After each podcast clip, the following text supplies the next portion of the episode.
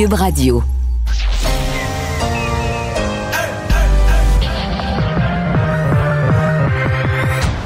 Deux, deux, deux, deux, deux animateurs cohérents, deux visions différentes. Une seule émission, pas comme les autres. Mario Dumont et Vincent Dessureau. Cube, Cube Radio. Bonjour et euh, bienvenue, euh, bienvenue à Cube Radio. On va vous résumer dans les deux heures à venir si vous nous accompagnez tout ce temps-là, cette journée en actualité. Bonjour Vincent. Et Salut Mario. On commence avec une actualité qui est, qui est en cours. La conférence de presse de 15 heures euh, de Christian Dubé là, se poursuit sur le passeport vaccinal. Première chose, on confirme là, que on, on maintient le cap. Oui, et à partir du 1er septembre, ça c'est pas nouveau. Et demain, on aura la liste de, exhaustive de tout ce qui sera euh, bon utile avec le passeport vaccinal, mais on dit il y aura pas de grandes surprises. Les restaurants, les bars, euh, les salles de spectacle, les compagnies. Alors demain, on aura les détails. Et euh, dès demain aussi, pour les utilisateurs d'Apple, à 8 heures, vous pourrez té- télécharger votre application Vaxicode. Et pour les autres, ce sera dans quelques jours là, euh, pour pouvoir utiliser votre passeport vaccinal. Et les commerçants auront Vaxicode Mais vérif. donc, on pour pourra pas l'avoir. Mettons euh, ce que j'ai fait, moi, avec ma preuve de vaccination, juste faire euh, une capture d'écran, là, comme une photo, ni plus ni moins. Il fa- faudra. Non, Ça prend l'application Vaxicode, mais tu pourras avoir une version papier. Ça, je comprends. ouais. Mais ton code QR directement sur ton téléphone, je pense pas que c'est ce qui va fonctionner. Ça prendra les deux applications qui, semble-t-il, fonctionnent bien. Euh, alors, à suivre. Et euh, le, le ministre Éric Kerr a euh, confirmé, il est encore en train de le faire parce que dans le fond, il fallait rassurer sur le plan de la sécurité, c'est dit toutes sortes de choses, confirmer qu'on a fait le tour et qu'on n'est pas inquiet sur la sécurité de ça. Oui, c'est d'ailleurs effectivement ce que, ce que fait le ministre Kerr en ce moment. On dit que l'application va bien et sécuritaire, alors on n'a pas d'inquiétude à, à y avoir. Et fait intéressant quand même sur les, les gens qui ont été vaccinés deux doses, donc qui sont disponibles pour le passeport vaccinal. Déjà 80, presque 92% des gens ont, euh, ont téléchargé leur code QR. Alors, la, la- disons, l'utilité, l'utilisation gens- est très, très Ouais, élevée. Mais moi, j'ai peur que les gens se mêlent. J'ai peur qu'il y ait des gens qui pensent qu'ils ont leur passeport vaccinal avec ce code QR, qui se présentent au restaurant avec ce code QR-là. Oui, ben tu vois, c'est une bonne question euh, qui va peut-être être expliquée dans la, dans, ou qui l'est peut-être en Non, ce mais, moment. mais il faut le préciser. là. Selon ce qu'on entend, ça marchera pas. là. Il faut falloir retélécharger l'application passeport vaccinal. L'application Vaxicode. Mais Vaxicode. rendu là, est-ce que, est-ce l'application, est-ce qu'il y a une application pour les commerçants? Et il y a un enjeu d'orthographe dans Vaxicode, Vincent. Ben oui, parce que moi, j'avais écrit Vaxicode, le V-A-C-C-I, mais c'est V-A-X-I. Peut-être que les deux euh, arrivent au même quand on fait la recherche. Peut-être qu'ils y ont pensé. Mais euh, vaccin, à ce que je sache, ça s'écrit pas V-A-X-I-N. Là? Alors Non. moi, j'allais l'écrire en bon Ben, français. mettons Novavax, là, Euh, oui, l'entreprise de vaccins. Mais avant, dans les- aux États-unis, il y a plusieurs compagnies de vaccins qui jouent avec le Vax, le VAX. Oui, sauf que c'est à la fin du mot. Là, Oui, et là, on peut pas mettre 2C. En tout cas. Euh, et pour le bilan, quand même, ce que j'ai trouvé intéressant dans ce que Christian Dubé a dit, c'est euh, un peu la position. Là. En ce moment, est-ce qu'on est, on a à être inquiet ou pas des chiffres? Et on a fait une mise en situation sur le fait là, que le, le- le- le- en, 2021, en 2020, avant la deuxième vague, au mois d'août, pour les trois mêmes semaines, on avait eu 2000 cas euh, au Québec. Et pour les trois semaines cette année, on en a eu 7000. Alors, une augmentation de 250% des cas. Mais sur les hospitalisations, c'est en baisse par rapport à l'an dernier. Euh, De sorte qu'il y a beaucoup de cas. Le, général, le, le- le- le variant Delta est, est implanté au Québec, mais génère peu de gens à l'hôpital en raison du taux de vaccination très bon, qui est maintenant à 86 Ouais, première les chiffres dose. sont impressionnants quand même. 77 deuxième dose. Alors, on approche vraiment du 80 pour la deuxième dose. Et ça, c'est encourageant. Il reste par contre un million de personnes à vacciner euh, au Québec. Euh, et euh, pour le passeport vaccinal, Christian Dubé disait heureux d'apprendre que la Colombie-Britannique allait de l'avant avec un passeport vaccinal. Alors, il n'y a pas seulement le Québec, comme plusieurs disaient, juste le Québec pour aller avec un passeport vaccinal. La Colombie-Britannique qui va. Et Christian Dubé disait, la, la Colombie-Britannique ont vraiment, en général, bien géré la COVID. Alors, c'est un bon exemple qu'on va dans la bonne direction. Le- le- le- les chiffres que- que- qu'avait mentionné le docteur Arruda, le 90-95 là, je veux dire, dans la mesure où on, vient de passer le cap du 86% de gens qui ont une première dose, moi je présume toujours que la grande majorité de ceux qui ont eu une première dose, une fois, une fois que tu as eu le vaccin, tu Ouais. vas-tu- rester à une dose euh, puis pas avoir le passeport puis pas avoir, tu sais, je me semble que tu vas aller chercher la deuxième, logiquement. À part peut-être des gens qui ont eu une réaction allergique, mais ça c'est quelques dizaines de personnes, c'est une poignée là, tu sais, Ouais. Ça mais- me surprendrait que tu sois devenu conspirationniste après En la chemin. première dose, là, Oui. en chemin. Là. Que Alors, T'as eu ta euh, première dose, il n'y a rien arrivé, tout est correct. Fait que là, tu vas avoir, pour avoir le passeport vaccinal, ça va te prendre ta deuxième. Il me semble que tu vas aller la chercher. Donc, euh, je dis pas qu'on va atteindre 95, mais c'est pas des chiffres qui sont complètement farfelus. Tu sais, on a traité ça comme si c'était complètement farfelu, mais là, 86, 7, 8, on est en chemin vers 90. Là. On peut penser qu'un 85% deuxième dose, c'est très faisable atteignable. euh, dans les prochains mois. là.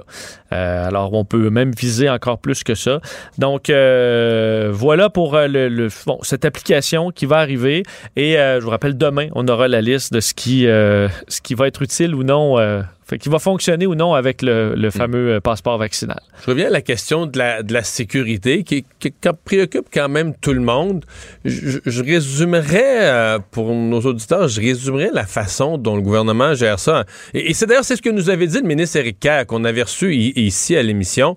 Il dit essentiellement, je peux pas vous dire la fraude est impossible. La fraude est mécaniquement, techniquement, euh, en termes d'informatique, la fraude est possible au même titre que la fraude est possible sur votre carte de crédit, qu'on a vu des gens, par exemple, dans des dépanneurs qui allaient mettre un petit module pour copier vos données de carte de guichet ou de carte, et qui ont fraudé avec ça, etc. Mais c'est un geste criminel, euh, punissable au niveau criminel, euh, qui sera surveillé et enquêté. Donc, ce n'est pas plus ou moins... copiable, c'est pas plus ou moins facile à frauder que d'autres types de cartes qu'on a dans notre porte-monnaie. Par contre, il n'y a pas de données financières. là. La personne, la personne se donnerait un mal fou, prendrait le risque d'aller en prison pour savoir que toi, euh, t'as J'ai eu, reçu eu euh, Pfizer. Ce que j'ai dit en ondes de 50 fois. là. Oui.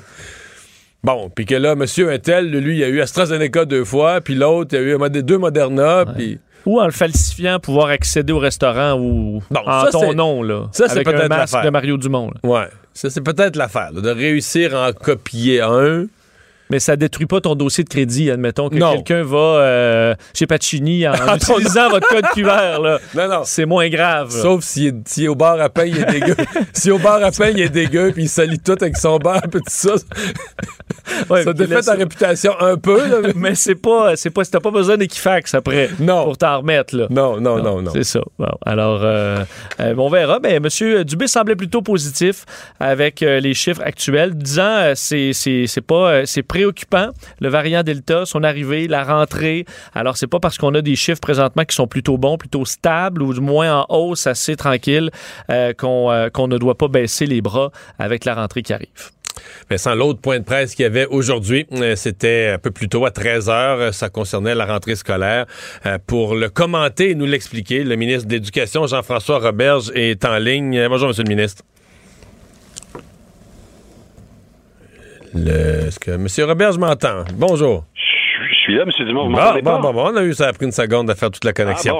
Ah, Euh, bon, euh, donc, euh, première question euh, qu'on qu'on règle, le port du masque. Euh, Vous avez dû un peu reculer sur ce qui était votre objectif initial là, de, de permettre aux jeunes d'éviter le masque en classe.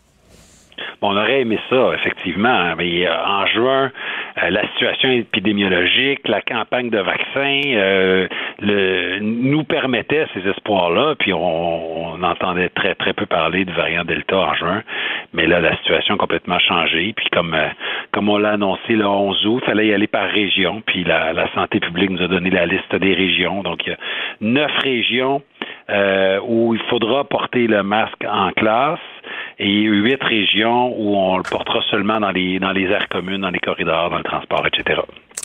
Euh, régions qui ont été choisies, ben, double question, qui ont été choisies comment à ce moment-ci? J'ai vu que dans le point de presse, là, il y avait comme un scepticisme, on n'a pas de chiffre précis. D'abord, euh, c'est- la santé publique ou c'est le ministère de l'Éducation qui a déterminé les régions?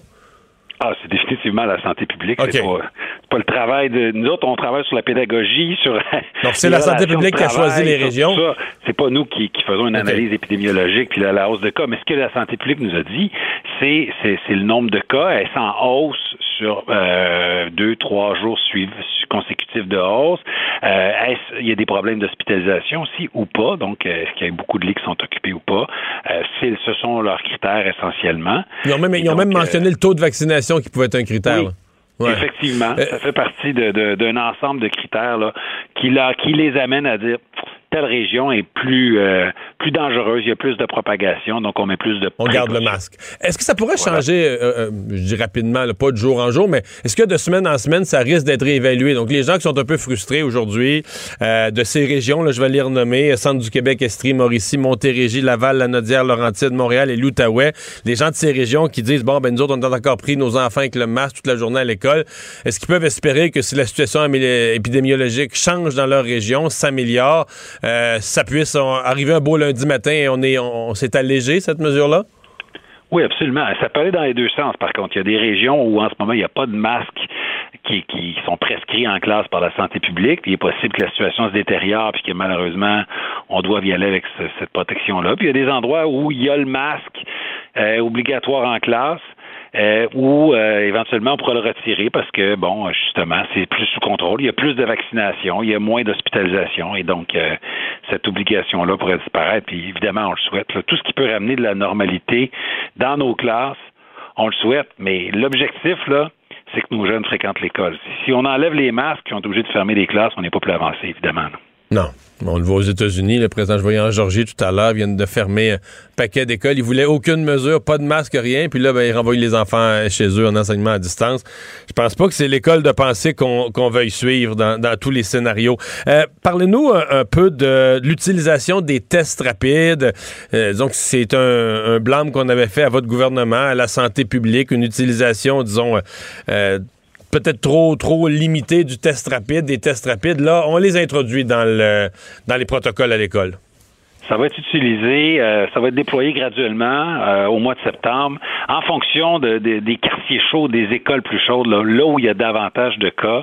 Ce que nous dit la santé publique, c'est que ça va servir à garder des élèves en classe le plus possible en faisant des tests rapides pour éviter des exclusions d'élèves qui seraient euh, pas positifs à la COVID. Donc, l'idée, c'est de suivre les recommandations de Dr. Caroline Quash, qui a fait des projets pilotes euh, ce printemps dans deux grandes écoles à Montréal et qui a constaté que ça pouvait être utile dans des cas bien précis. Donc, c'est pas euh, partout tout le temps, mais c'est dans des euh, dans des écoles où il y a plus de propagation pour empêcher de fermer des classes et d'envoyer des élèves à l'école. Si on est capable de les garder en classe avec les tests rapides, on va le faire. Votre point de presse a répondu à plusieurs questions. Moi, il m'en est quand même resté une. C'est-à-dire qu'on a parlé de d'éclosion. Donc, d'éclosion. Quand il y a un cas, on découvre qu'il y a un cas ou deux cas, euh, on sort ces, jeunes-là de l'école temporairement, etc.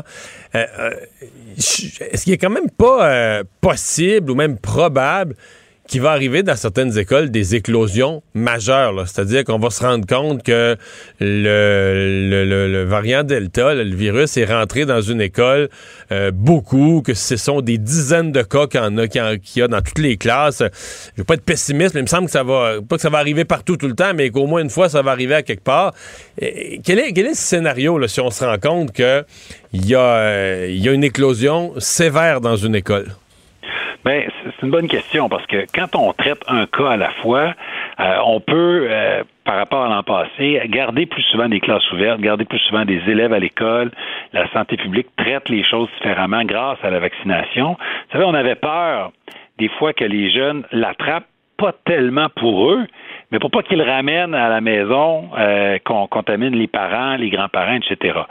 Donc, on peut penser garder plus nos classes, nos écoles ouvertes, mais on n'est pas à l'abri d'éclosions sévères, on n'est pas à l'abri euh, d'une décision de santé publique régionale qui dit, euh, bon, on doit fermer une classe, deux classes ou même une école au complet pour euh, dix jours ou 14 jours.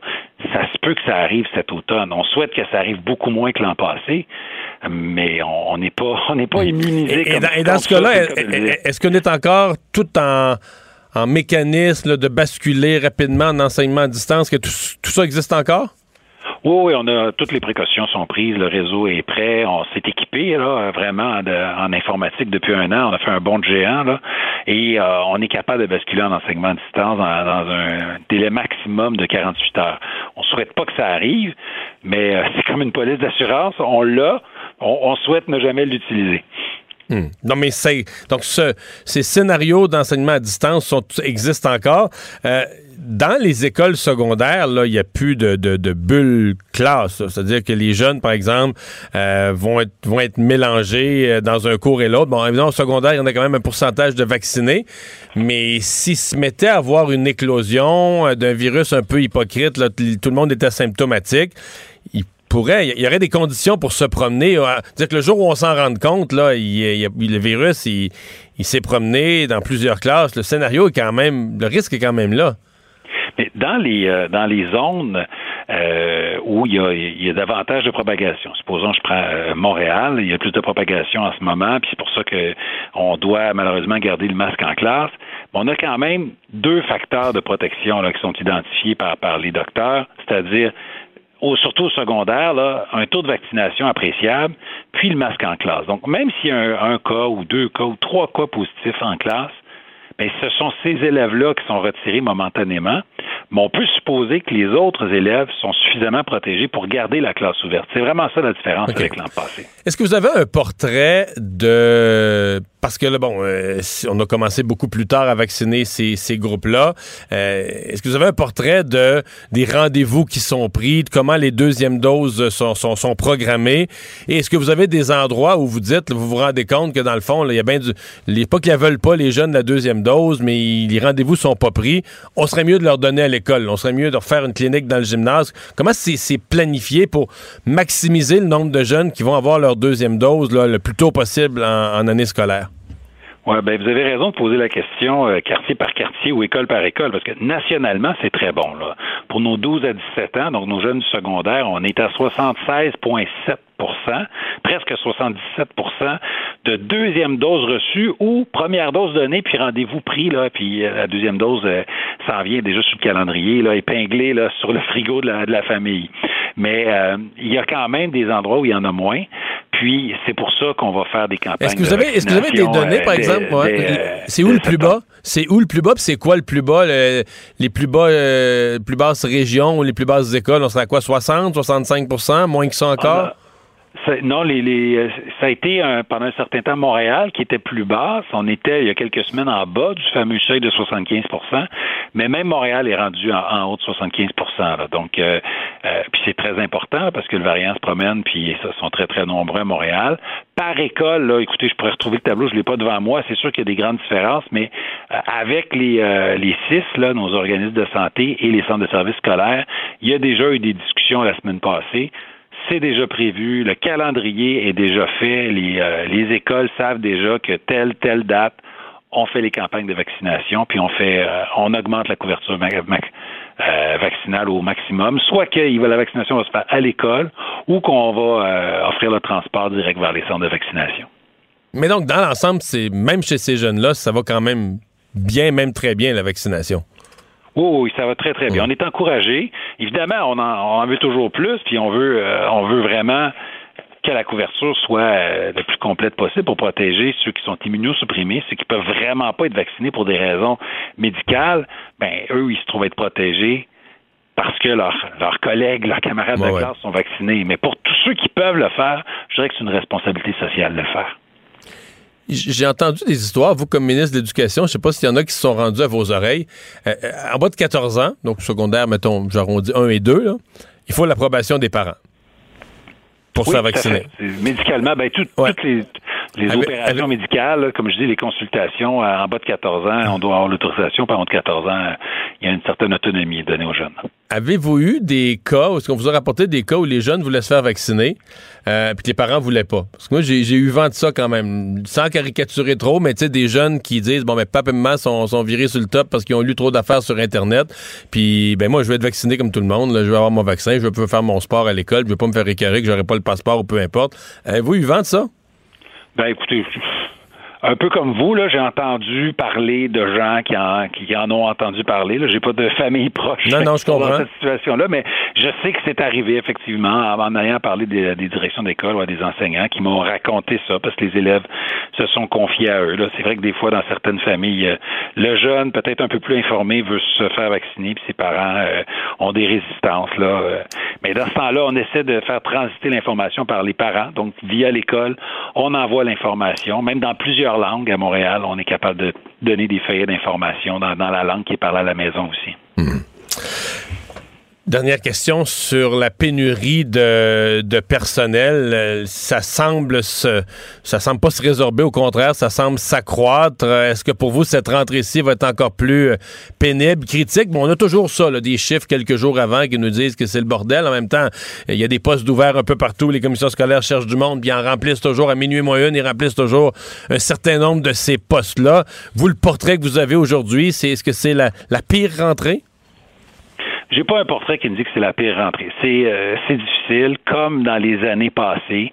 Euh, effectivement, on traverse une, crise de pénurie de main-d'œuvre qui touche pas juste l'éducation. Il hein, faut se le dire. La pénurie de main-d'œuvre, on l'a en santé aussi. On l'a pour les infirmières, on l'a pour des, des, médecins, on l'a dans, dans plein d'autres secteurs. Puis en éducation, ben ça nous frappe depuis au moins quatre ans, si c'est pas cinq ans. Là, je vous dirais que euh, on sait que ça va s'améliorer parce que depuis l'arrivée de notre gouvernement au pouvoir, il y a, de les hausses, euh, il y a des hausses importantes d'inscription dans la faculté de sciences d'éducation. Sauf que former des profs, ça prend quatre ans. Donc, euh, on, a beau là, attirer des jeunes, notamment avec la, convention qu'on a signée, des meilleures conditions, valorisation de la profession, des créations de nouveaux, nouvelles formations de maîtrise. On permet maintenant à des gens qui ont, supposons, un bac en français, en histoire, en sciences, de devenir enseignants. Ça prend un peu de temps. Euh, l'écho que j'ai, c'est que euh, je vous dirais que ça, ça ressemble à l'an passé, euh, côté pénurie. on finit tout le temps, comme vous l'avez dit, par combler les postes, mais c'est des semaines qui sont difficiles au début du mois de septembre. Des fois, il y, a quelques classes où on travaille fort, puis c'est difficile de combler les postes. Donc, il faut il faut le reconnaître. Là, c'est c'est un moment difficile à traverser côté pénurie d'enseignants dans le réseau scolaire. Monsieur le ministre, merci d'avoir été avec nous. Merci beaucoup. Jean-François Roberge, le ministre de l'Éducation. Penses-tu que ça a recalmé la grogne? Euh, oui, parce que sincèrement, je, je, pense pas que c'était une grogne si grosse que ça. Il y a des affaires qui vont vraiment mal, mais comme là, les gens diront on a eu nos réponses à la dernière minute. Mais tout est correct. Là, je veux dire. Il n'y a pas de grand bouleversement. Mettons qu'on l'avait su hier. Ou demain. Le, port du masque dans ces neuf régions-là, il faut porter le masque. Mettons qu'on l'avait su hier plutôt qu'aujourd'hui. Les procédures aussi en cas d'un cas et compagnie ouais, l'arrivée des tests rapides, c'est pas euh, comme renvoyer. Je sais que parmi des, professeurs, c'est l'idée de retourner en télé-école qui pour plusieurs disent moi je quitte la profession si on retombe là-dedans. Je comprends que peut-être que. Mais en même temps. On ne sait pas ce que l'avenir nous réserve. Si on est obligé, on va le faire. Là. je sais pas si tu voyais aux États-Unis, donc je voyais un reportage en Georgie. Ben oui dans la grande région d'Atlanta, dans plein d'endroits où vraiment ils se sont battus, le gouverneur politiquement, on veut pas de masque et tout ça. Les gens se sont battus pour mettre le moins de mesures sanitaires en place, puis finalement, ben, on retourne en, école à distance. Oui, et sur, on a vu les scènes qu'il y avait, euh, avait pour euh, justement contre le masque. Là. Bon. Mario Dumont et Vincent Dessureau. Un duo aussi populaire que Batman et Robin. Cube Radio. On continue la discussion sur la rentrée. Kathleen Legault est présidente de l'Association montréalaise des directions d'établissements scolaires. Euh, bonjour, Madame Legault.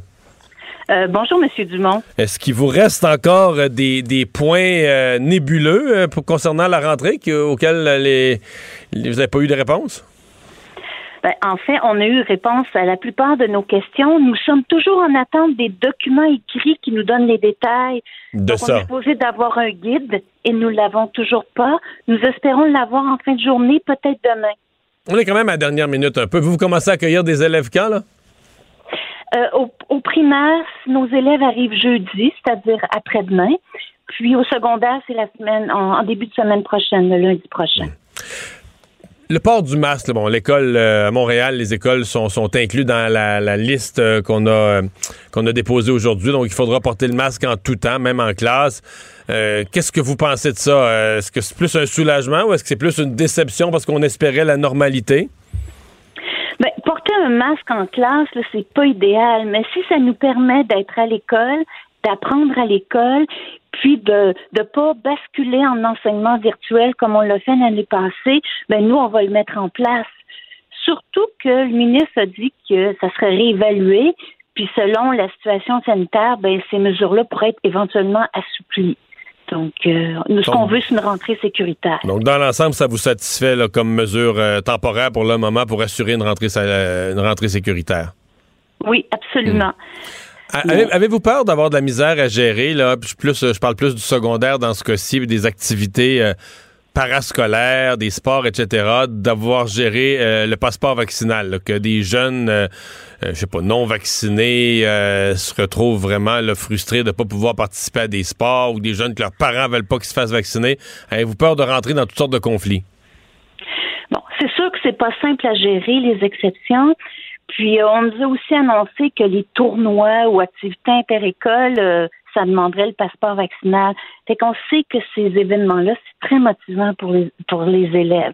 Donc, on va, on va regarder comment ça se met en place, mais fort heureusement, les activités parascolaires, souvent, ça se met pas en place avant la mi-octobre. Donc, ça nous laisse le temps de voir venir, de voir aussi quel est l'état de la vaccination, puis de faire nos représentations aux besoins. Parce que même le ministre Dubé qui a parlé du passeport vaccinal l'a dit, on fera les ajustements. Donc, si selon nous, dans l'application, il y a lieu de faire des représentations, on les fera. Le problème de, pénurie de personnel, euh, ça vous, euh, chez vous, là, ça, vous euh, cause des maux de tête à ce date-ci? Certainement. Je vous dirais qu'à Montréal, c'est la troisième année que la pénurie de personnel est un enjeu. D'ailleurs, quand on avait été entendu dans les rendez-vous de la réussite, on l'avait nommé, on avait dit il faut des actions vigoureuses. Bon, clairement, là, je pense qu'il en faudra peut-être plus. Mais oui, ça nous inquiète. Mais ce qui, ce qui vient euh, aider un peu, c'est que la plupart du personnel qui était exempté, ben, sont de retour au travail. Donc, si je vous donne un exemple, euh, dans le plus grand centre de services scolaires de Montréal, il y avait 250 enseignants ou enseignantes exemptés et exemptés, exemptés à cause de la COVID, là, qui était. ok, donc, donc, eux reviennent. Donc eux, on leur a annoncé qu'ils reviendraient. Bon, dans certains cas, euh, il y aura des prolongations, mais on s'en on s'attend à ce qu'une grande majorité soit de retour. Donc ça, évidemment, ça, ça fait la différence. Là. Puis aussi, on a fait des missions à l'étranger, puis on a recruté des, des enseignants français qui vont joindre à nos équipes. Donc, donc, à Montréal, dans les trois centres de services, on est très actif au niveau du recrutement parce que c'est pas notre première année de pénurie de personnel. Je vous dis pas que ça va être facile. Il manque du personnel dans tous les corps d'emploi, mais mais euh, nos centres de services sont très mobilisés. Est-ce que vous baissez, est-ce que vous baissez la barre à l'embauche? Parce que vous avez dit il faut prendre une série de mesures. Bon, il y a des mesures qui permettent d'encourager la formation des jeunes d'aller dans ces programmes-là, mais ça, ça fait des enseignants quatre ans plus tard quand ils sortent de l'université. À court mhm. terme, à court terme, est-ce qu'on accepte en enseignement euh, des gens euh, qui n'ont pas les qualifications, qui sont proches de les avoir, mais qui les ont pas? En partie, oui. On a des enseignants qui sont non légalement qualifiés, puis qui s'inscrivent à une formation pour le devenir. On a des enseignants en cours de formation qui n'ont pas terminé leur formation, mais qui font, par exemple, des stages en emploi ou qu'on embauche à temps partiel euh, euh, sur certains contrats pendant qu'ils terminent leur formation. Donc, d'une certaine façon, oui, on n'a pas toujours des enseignants qualifiés pour occuper chacun des postes dans nos centres de services. Est-ce que ça donne, que ça donne lieu à des désastres? Est-ce que ça donne lieu à des désastres ou dans l'ensemble, ces gens-là sont, sont, sont, très bons aussi? Ben, ça donne lieu à des... Euh, ben, nous, on doit accompagner ce personnel-là. Par exemple, des gens qui arrivent de France, ils doivent comprendre le système québécois. Ils peuvent être très expérimentés dans leur dans leur pays d'origine, mais la culture québécoise puis le système d'éducation au Québec, c'est particulier. Donc, ça demande de la formation, de l'accompagnement, mais vaut mieux quelqu'un qu'on accompagne qui est devant les élèves qu'une série de suppléants qui se succèdent. Donc, on vise le mieux possible pour les élèves. Et oui, les la profession enseignante est tous les corps d'emploi des écoles doivent être mieux valorisés. Puis on doit vraiment sentir encore plus que l'éducation, c'est une priorité au Québec. Puis il faut d'autres gestes pour le démontrer. Bien, on va vous souhaiter une excellente euh, rentrée à vous et à tous vos enseignants et élèves. Euh, merci, Madame Legault. Merci beaucoup. Au revoir, Kathleen Legault est présidente de l'Association montréalaise des directions d'établissements scolaires. Mario Dumont et Vincent Dessureau. Joignez-vous à la discussion. Appelez ou textez le 187 Cube Radio 1877 827 2346. Les affaires judiciaires avec euh, Nada Boumefta, avocate en droit criminel et protection de la jeunesse. Euh, bonjour Nada. Bonjour, messieurs. Ben, on avait abordé la question euh, hier. Le, pasteur déchu, euh, M. Paul Mukendi, qui, en se présentant pas aux autorités, en se présentant pas au système carcéral vendredi, ben, s'est attiré d'autres problèmes. Oui, il est formellement accusé finalement de désobéissance à un ordre du tribunal, mais également une de liberté illégale. Et quand on lit au sens euh, du code criminel, c'est quiconque sans excuse légitime désobéit à une ordonnance légale donnée par un tribunal judiciaire, ce qui est le cas ici. Monsieur devait se présenter pour faire face à sa sentence de détention et ensuite a pour annoncer sur les réseaux qu'il s'agissait d'une injustice selon lui. Évidemment, on comprendra qu'il ne s'agit pas d'une excuse légitime euh, qui, pour laquelle il pourrait faire euh, éviter finalement ce type d'accusation-là. Aujourd'hui, un mandat est émis évidemment pour le fait qu'il ne se soit pas présenté à la Cour, mais également pour ces nouvelles accusations-là. Donc, quand il sera face aux autorités, il sera détenu, on l'accusera formellement de ces nouvelles accusations-là. Il est passible d'une peine maximale de deux ans pour ce type euh, d'accusation-là au criminel. Est-ce qu'ils sont des accusations d'une certaine façon encore plus graves que ce qu'on appelle outrage au tribunal? Il s'agit pas mal euh, dans, dans, le même, c'est dans la même lignée que le méfait et l'entrave. Euh, on va suivre généralement les conditions qui sont déjà imposées à quelqu'un, comme ici, il avait des conditions de remise en liberté qui lui étaient imposées. Et dans ces conditions-là, entre autres, il y a celle d'être présent au tribunal, ce qui est ce à laquelle il a failli, et également le fait qu'il est en liberté présentement illégale, puisqu'il devrait être détenu dans un autre dossier. Donc, il fera face à la justice par rapport à ça. Et c'est clair que le juge va tenir compte de sa cavale dans l'imposition de ces nouvelles sentences-là pour les nouvelles infractions desquelles il est accusé formellement aujourd'hui. J'ai deux questions. D'abord, quand on dit un mandat a été mis contre lui, ce que ça veut dire que tous les services policiers au Québec, au Canada ont vraiment un mandat avec sa photo, puis il est vraiment recherché, on, veut le, on veut le ramener? C'est exact. Donc, quand on parle d'une émission de mandat par un tribunal, il s'agit effectivement de mandats normalement qui sont euh, envoyés à tous les, toutes les autorités, probablement pan-canadiennes également.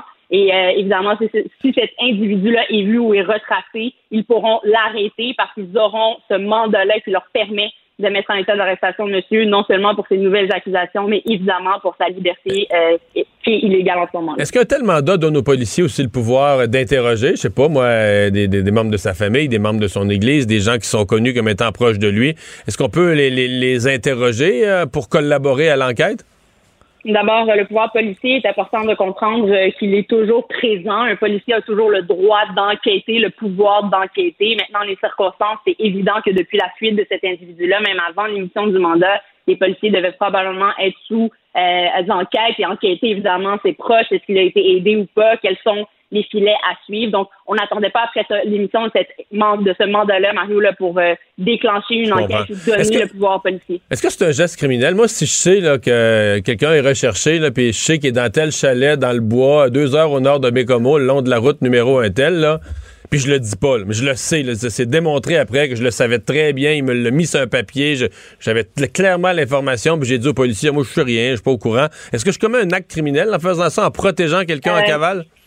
Et c'est clair que c'est pas une chose à faire et c'est clair qu'on participe là à la commission d'infraction. Il faudrait voir encore une fois le DPCP sous quel chef précis on, on pourrait euh, accuser quelqu'un là-dessus. Mais il est clair euh, que oui, ça pourrait avoir des conséquences euh, criminelles, dont entre autres l'entrave. quand on aide quelqu'un à fuir la justice, on peut rentrer dans cette catégorie-là. Est-ce qu'il hmm. pourrait y avoir également accusation de complot dans sa fuite? Possiblement aussi. On comprend que euh, oui, quand quelqu'un est en cavale, il peut possiblement être aidé par quelqu'un. Alors, euh, l'aveuglement volontaire, dans ce cas-ci, ne sera pas une défense, ça c'est clair. Mais après ça, des circonstances pourraient être soulevées. Chaque cas est un cas d'espèce. Mais dans l'exemple très clair que tu donnais, où il n'y a pas de menace, il n'y a pas de d'échange, par exemple, qui a été fait ou de d'armes pointées contre cette personne-là qui a délibérément aidé quelqu'un à fuir et qui l'admet par la suite et on a la preuve pour l'accuser, oui, pourrait faire mm. face à des conséquences criminelles. Dans le cas de Mukendi, euh, je suis convaincu qu'il y a beaucoup de citoyens qui se disent bon ben là, il fait un crime de plus dans le sens qu'il il, se rend pas à la justice, là, puis il va pas à son, se présente pas en prison. Mais s'il y a déjà huit ans de prison, est-ce qu'il empire son cas vraiment? Ça d'autres est-ce que est-ce qu'il a l'air d'empirer son cas parce qu'au tribunal, on va lui redonner une sanction de plus, mais dans le fond, qu'il va purger en même temps? Ou est-ce que vraiment euh, c'est le genre d'action qui font que le juge pourrait euh, allonger la peine totale, euh, qu'au niveau de la libération conditionnelle, dans deux, trois ans, là, quand il va vouloir arriver pour une libération conditionnelle au tiers de sa peine, est-ce que c'est le genre de choses dont on pourrait tenir compte? Monsieur n'est pas fiable, c'est déjà pas présenté. Est-ce que ça a un impact réel ou c'est juste... Parce qu'il y a déjà huit ans, lui, là, c'est pas quelqu'un qui a un petit dossier. Est-ce qu'il l'empire vraiment, son dossier? Ben, c'est clair que la justice, le juge devra euh, tenir compte de ces nouvelles infractions-là pour déterminer une nouvelle peine. Évidemment, s'il plaide coupable ou s'il s'est démontré hors de tout doute devant les tribunaux, une peine sera affligée. Maintenant, la question que tu soulèves, Mario, et je comprends parce qu'on le voit souvent dans des cas médiatisés ou des, des cas à la cour où on parle de peines concurrentes versus euh, consécutives. Concurrentes, c'est-à-dire que le 8 ans, finalement, ce qu'on ajouterait va être inclus dans le 8 ans qu'il fait déjà. Euh, ce sera une question que le tribunal devra poser, mais il existe des principes d'imposition de peine par rapport aux peines concurrentes et consécutives. Là, on parle de nouvelles infractions qui ne sont pas liées euh, avec l'infraction de base qui est d'agression sexuelle desquelles il a été accusé. Il s'agit effectivement d'un individu, d'un individu qui semble fuir la justice, ne semble pas donner de crédibilité, aucune force à celle-ci. Évidemment, face à l'autorité, ça paraît mal. Et oui, un juge euh, pourrait tenir compte de cela comme un facteur aggravant. Et pour la suite, au niveau de la libération conditionnelle, ben, évidemment aussi, on va regarder le portrait post-délictuel d'un individu, comment est-ce qu'il a agi, comment est-ce qu'il perçoit l'autorité et comment qu'il perçoit aussi sa sentence. Hein. Le but, Mario, de sentencer quelqu'un, c'est pas juste de taper sur les doigts, mais c'est que cette personne-là comprenne et ne recommette plus les crimes. Ici, on a quelqu'un qui admet librement et devant les, les, même les réseaux sociaux que pour lui, la loi, ça ne veut rien dire. Euh, et qu'il vit une injustice finalement. Alors c'est certain que ça va pencher dans la balance et qu'il aura lui un travail à faire de son côté s'il veut euh, avoir euh, changé la, la force là, de la vision de la justice euh, qu'elle aura sur lui et euh, l'impact sur sa vie. Nada, on fait un retour sur cette histoire, cet homme euh, ayant fait feu vers une policière en Beauce euh, la semaine dernière pour des motifs qui étaient encore très flous. On dit qu'il avait visé surtout le symbole de la police et on comprend que dans son dossier, aujourd'hui, on fait une demande d'évaluation. Oui, alors je vais d'abord mentionner ce que son avocat, Maître Tremblay, a dit à la Cour. Il mentionne que monsieur aurait tenu des propos qui le laissaient croire qu'il aurait besoin d'une évaluation psychologique et ses propos étaient à l'effet que les, autorités le poursuivaient, qu'il pensait que les autorités euh, voulaient l'assassiner, finalement qu'ils étaient contre lui. Et lorsqu'il a vu la policière, pour lui, c'était une menace.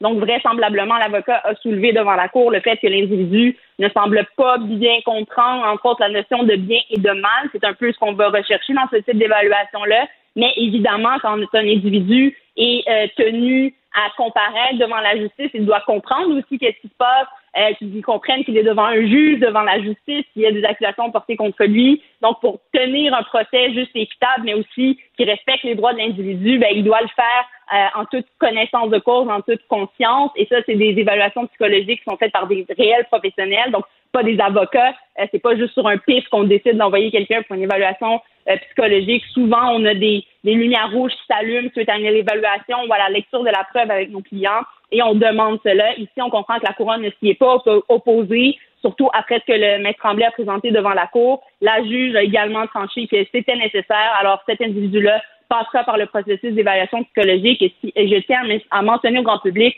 que c'est pas parce qu'il est évalué au niveau de sa santé mentale que ça rend la chose moins grave ou qu'il va tendre vers une sentence nécessairement plus légère, mais on doit faire cette évaluation-là d'abord et avant tout pour s'assurer que le système de justice ait son réel effet sur cet individu-là et qu'il comprenne aussi le processus et les conséquences auxquelles il pourra faire face. Parce que Nada. Euh, l'accusation de tentative de meurtre, là, donc c'est très sérieux. Nada, le cas extrême, c'est qu'il pourrait être jugé quoi, euh, inapte à tenir son procès. Si l'évaluation euh, psychologique ou psychiatrique arrive à cette conclusion-là, on pourrait, c'est, ce que l'avocat recherche de vérifier. Est-ce qu'il est apte à subir son procès?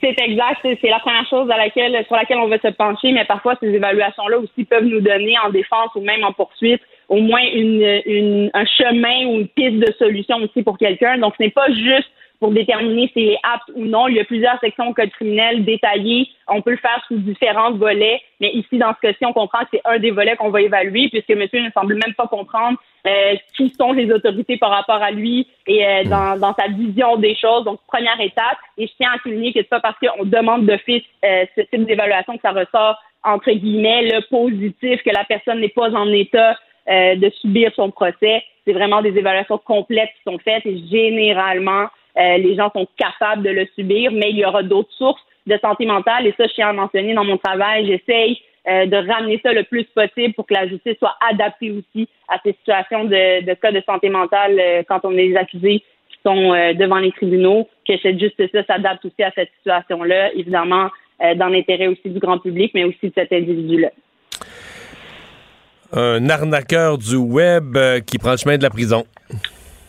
Oui, on en parlait hier, euh, Mario, on parlait de proxénètes, euh, de gens qui peuvent tomber là-dedans ou qui peut en faire. Un autre exemple assez patent d'un individu qui perd son téléphone cellulaire a pu d'abord arnaquer plusieurs personnes en faisant des fausses ventes Kijiji, fausses ventes de marketplace et demandait des dépôts aux gens, prenait leur argent évidemment, fuyait sans jamais donner suite euh, à cette transaction-là et a également encouragé sa propre conjointe qui semblait elle-même vouloir le faire aussi à euh, faire des échanges euh, sexuels, la transportait également, s'assurait qu'elle était en sécurité et s'est vue être accusée de proxénétisme dans ce cas-là. Et on comprend, Mario, qu'il s'agit d'un individu sans antécédent judiciaire, avec aucun lien avec la criminalité, qui ne semble pas euh, même connaître ou avoir des gens dans cet entourage-là qui se retrouvent à être accusés euh, devant les tribunaux suite à des gestes comme ça qui ont été euh, évidemment poussés par le désir pécunier, faire de l'argent, mais qui a mené quelqu'un à, faire des échanges sexuels pour de l'argent,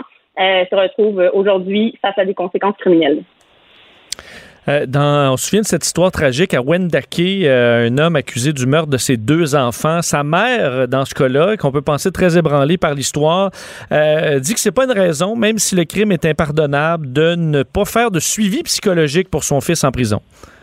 Oui, alors d'abord mentionner qu'il s'agit d'un individu autochtone, donc considérant toute le, la le, cadre légal qui existe suite à plusieurs décisions de la Cour suprême, comme l'affaire Gladu. Euh, évidemment, il y a tout un traitement qui sera fait dans les circonstances, donc une évaluation de l'individu, mais il y a aussi, c'est ce que la mère proclame, tout le volet de santé mentale qui devrait s'appliquer, qui devrait bien encadrer euh, les individus, surtout lorsqu'on se retrouve dans des situations, oui, aussi tragiques que celle-ci, et un individu qui semblait être en crise, dont l'aide n'est jamais venue, qui n'a jamais été euh, bien entourée. C'est ce que la mère décrit. Elle ne décrit pas son fils.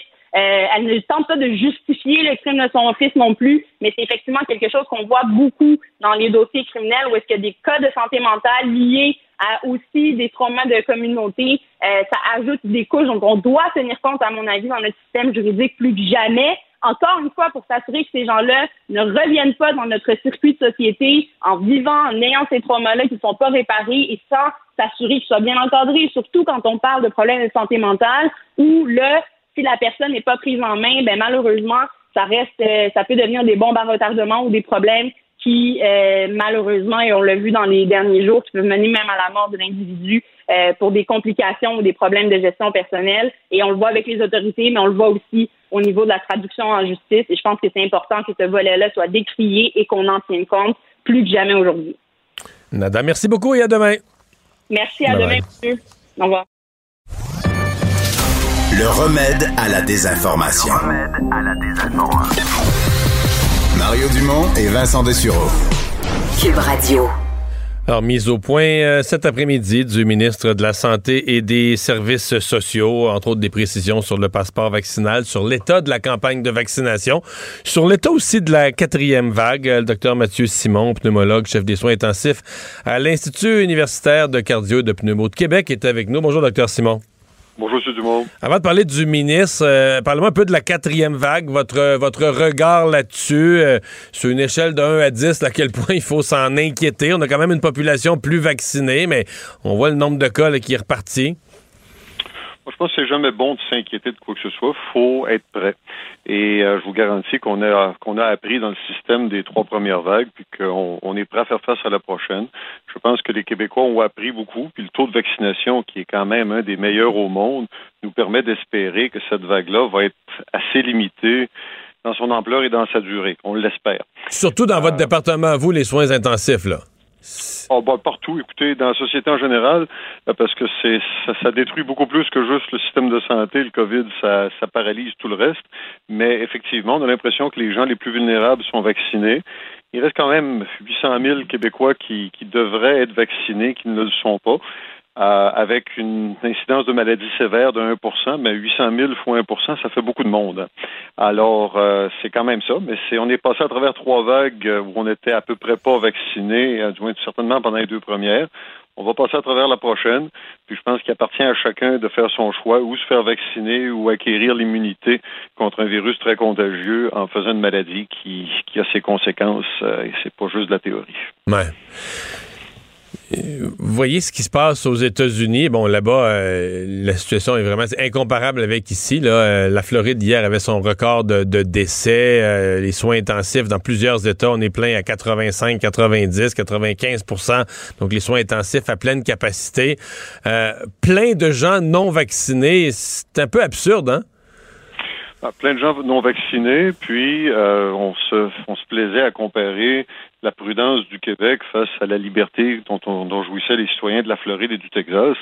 Euh, présentement, ils payent largement le prix. Écoutez, la ville d'Orlando, euh, en fin de semaine dernière, a demandé à ses citoyens d'épargner l'eau potable parce qu'ils sont, ils en ont besoin pour extraire par électrolyse d'oxygène pour leurs unités de soins intensifs.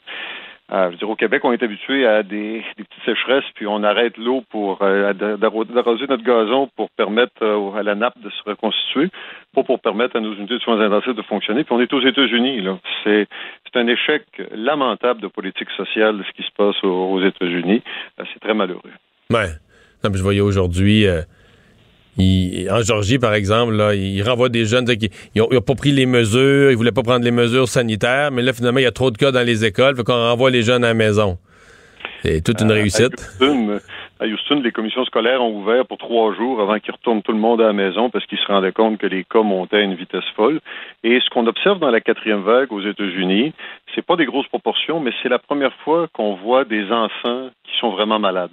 Euh, donc euh, ça, c'est une préoccupation. Est-ce que c'est une, est-ce que c'est le variant? Est-ce que c'est d'autres choses? On ne le sait pas encore, mais euh, on touche pas des enfants. Là, puis on, il faut, faut que comme adultes, comme personnes qui peuvent se faire vacciner, on les protège comme on peut. Puis la meilleure façon de les protéger, ben, c'est ce que les, ce qui a été annoncé pour le retour à l'école, qui m'apparaît un compromis à peu près adéquat entre la normalité puis l'importance de l'éducation. Puis je pense que il y a beaucoup beaucoup d'adultes qui transposent leur frustration face aux mesures sanitaires face aux enfants. Euh, puis les enfants eux-mêmes, je vous dis pas qu'ils prennent ça comme un jeu, mais ils ont un esprit de groupe, de solidarité qui, euh, auquel le masque les rend peut-être, euh, sans les incommoder, les rend plus ben, Docteur Simon, euh, nos journalistes l'ont vu dans leur Vox Pop l'année passée. Là, on fait, le gouvernement annonçait le port du masque à l'école. La veille, on avait un Vox Pop sur le trottoir. Tout le monde était outré. Tout le monde disait, pauvre petit pit, ça va être, ça va être épouvantable. Le lendemain, nos mêmes journalistes allaient faire un Vox Pop aux abords des cours d'école. Puis les jeunes disaient, ah non, c'est correct, on s'en fout, on va s'arranger, c'est pas grave. Ouais, pour ces jeunes-là, c'est une, euh, une, expérience citoyenne remarquable parce qu'ils ont l'impression de pouvoir poser un geste pour influencer le monde des adultes. Puis c'est une perspective nouvelle que, que je développe là-dessus, mais euh, je pense que ça, ça prépare peut-être une génération plus consciente de l'interrelation de toutes les, hmm. toutes les sphères de la société. Je veux vous entendre, vous qui avez une, réflexion euh, de, société sur la troisième dose, parce que c'est tout un débat qui s'en vient dans nos pays, dans les pays euh, riches. Je pense qu'il faut s'inclure là-dedans. Là. Euh, alors qu'on on, le voit, là, que la, l'efficacité, par exemple, des vaccins baisse graduellement, surtout pour les personnes plus âgées, plus faibles, après 7 mois, 8 mois, 9 mois. l'efficacité immunitaire, l'efficacité, la, la protection diminue un peu. En tout cas, au moins pour le risque d'attraper la maladie qu'ils sont toujours protégés contre le risque d'aller d'être très, très, très malade, mais on peut rattraper la COVID, même vacciné après quelques mois, après plusieurs mois. Et là, est-ce qu'on vaccine une troisième dose pour protéger plus, plus, plus les gens des pays riches? Quand au Vietnam, on est à 14% de vaccination, en Égypte, on est à 4% Qu'est-ce qu'on fait avec ça? Ben, deux choses là-dessus. L'article qui a été largement cité que vous prenez sur les taux d'anticorps qui baissent après 6-7 mois, il faut le remettre dans sa perspective. Il n'a pas encore été publié, donc il n'a pas été revisé par les pairs dans sa méthodologie. Puis, euh, il parle de taux d'anticorps. Il ne parle pas de maladies qui surviennent vraiment. Donc, ça, c'est quelque chose qu'on a souvent fait. mais en Israël, ils le voient quand même. Ils disent qu'après plusieurs mois, les gens plus âgés, ils, réattrapent la COVID. Ils sont pas trop malades ou sont pas malades du tout dans certains cas, mais ils sont testés positifs. C'est comme s'ils sentent qu'il y a une efficacité qui baisse. Mais je sais que c'est pas euh, béton démontré encore, mais en tout cas, il y a plusieurs exemples qui semblent montrer ça. Mais... C'est sûr que l'immunité va, baisser tranquillement. Euh, on pense quand même que la réaction immune du, vaccin est quand même excellente. Israël a commis peut-être l'erreur de vacciner très très tôt sa population et de, de, vacciner à moins de 28 jours même d'intervalle. Ouais, peut-être trop vite entre les deux doses, hein, si on perdu de l'efficacité là-dessus on en reparlera dans quelques années quand on aura un recul. oui. Mais pour partir, pour parler de la deuxième perspective qui est plus plus mondiale, puis que j'aime beaucoup, vous savez, les, les variants là, ils, euh, ils feront pas, c'est pas Saint-Anne-des-Monts qui vont apparaître. Ils vont apparaître dans des pays où il y a beaucoup de de, de, de, citoyens qui s'entassent l'un sur l'autre dans des conditions où des socio-sanitaires difficiles et euh, où il n'y a pas de vaccination. Puis personnellement, je pense que globalement, si on veut mettre fin à la pandémie, euh, il faut trouver un équilibre entre vacciner d'une troisième dose des gens très, très, très vulnérables, des gens qui ont un cancer, des gens qui ont une immunosuppression quelconque, peut-être des travailleurs de la santé ou des travailleurs qui vont être exposés à des patients COVID très contagieux et en envoyer des vaccins en Inde, au Nigeria, au Bangladesh, où on va sauver des vies d'une part, et où on va empêcher l'éclosion d'un variant epsilon ou whatever else. Euh, on va finir par voir le lambda puis l'oméga peut-être. Euh, la façon de tuer l'épidémie, c'est pas juste en prenant 10 doses ici au Canada, c'est d'en envoyer un peu ailleurs pour que la, le, le, COVID se heurte à un mur collectif d'immunité et non pas qu'il ne puisse pas franchir, pensons-nous, des frontières très poreuses de, de l'Occident. Ouais, parce qu'il y a un risque qu'on n'en sortira jamais. Il va toujours avoir un variant plus contagieux, plus, plus agressif qui va nous, euh, qui va nous revenir par l'autre bout du monde. Docteur Simon, merci d'avoir été avec nous. Merci, M. Dumont. Bonne Au revoir. Cube, Cube Radio. Mario Dumont. C'est pas compliqué. Peu importe ce que vous voulez savoir, il a la réponse.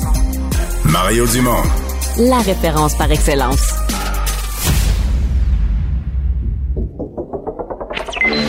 Vous avez 24 minutes dans une journée. Tout savoir en 24 minutes. Pour s'informer et comprendre en 24 minutes, ici Mario Dumont, en compagnie de Vincent Dessureau, des studios de Cube Radio, la station d'affaires publique de Québecor. Voici Tout savoir en 24 minutes. Tout savoir en 24 minutes. Beaucoup de choses ont retenu l'attention aujourd'hui à travers les nombreux points de presse, la campagne fédérale, le dossier de l'Afghanistan qui revient euh, aussi. Mais commençons par le plus frais, le point de presse qui était très attendu aujourd'hui de 15 heures, euh, qui a lieu maintenant de façon hebdomadaire à nouveau pour faire le bilan euh, de la situation de la COVID avec entre autres Christian Dubé à la tête de ce point de presse pour parler du passeport vaccinal entre autres, en commençant, euh, Christian Dubé qui donnait un peu le point euh, euh, actuel de la situation au Québec, faisant la comparaison de août 2021 à août 2020.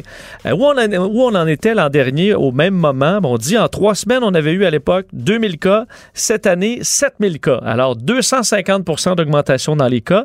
Par contre, pour les trois mêmes semaines du mois d'août. Pour les trois mêmes semaines du mois d'août. Par contre, les hospitalisations sont euh, plus bas. C'est euh, plus, moins d'hospitalisations que l'an dernier. Alors, ce que ça dit selon Christian Dubé, c'est que oui, il y a beaucoup de cas, oui, ça circule, mais le taux de vaccination empêche les gens de se retrouver dans les hôpitaux, euh, ce qui est quand même une bonne nouvelle. Alors, une situation qui est positive, mais euh, où on demeure très prudent, surtout avec l'arrivée de la rentrée. Euh, donc, on a beaucoup parlé du passeport vaccinal à travers tout ça, euh, qui arrivera, et on le confirmait, le 1er septembre prochain. Je vous fais entendre d'ailleurs Christian Dubé là-dessus.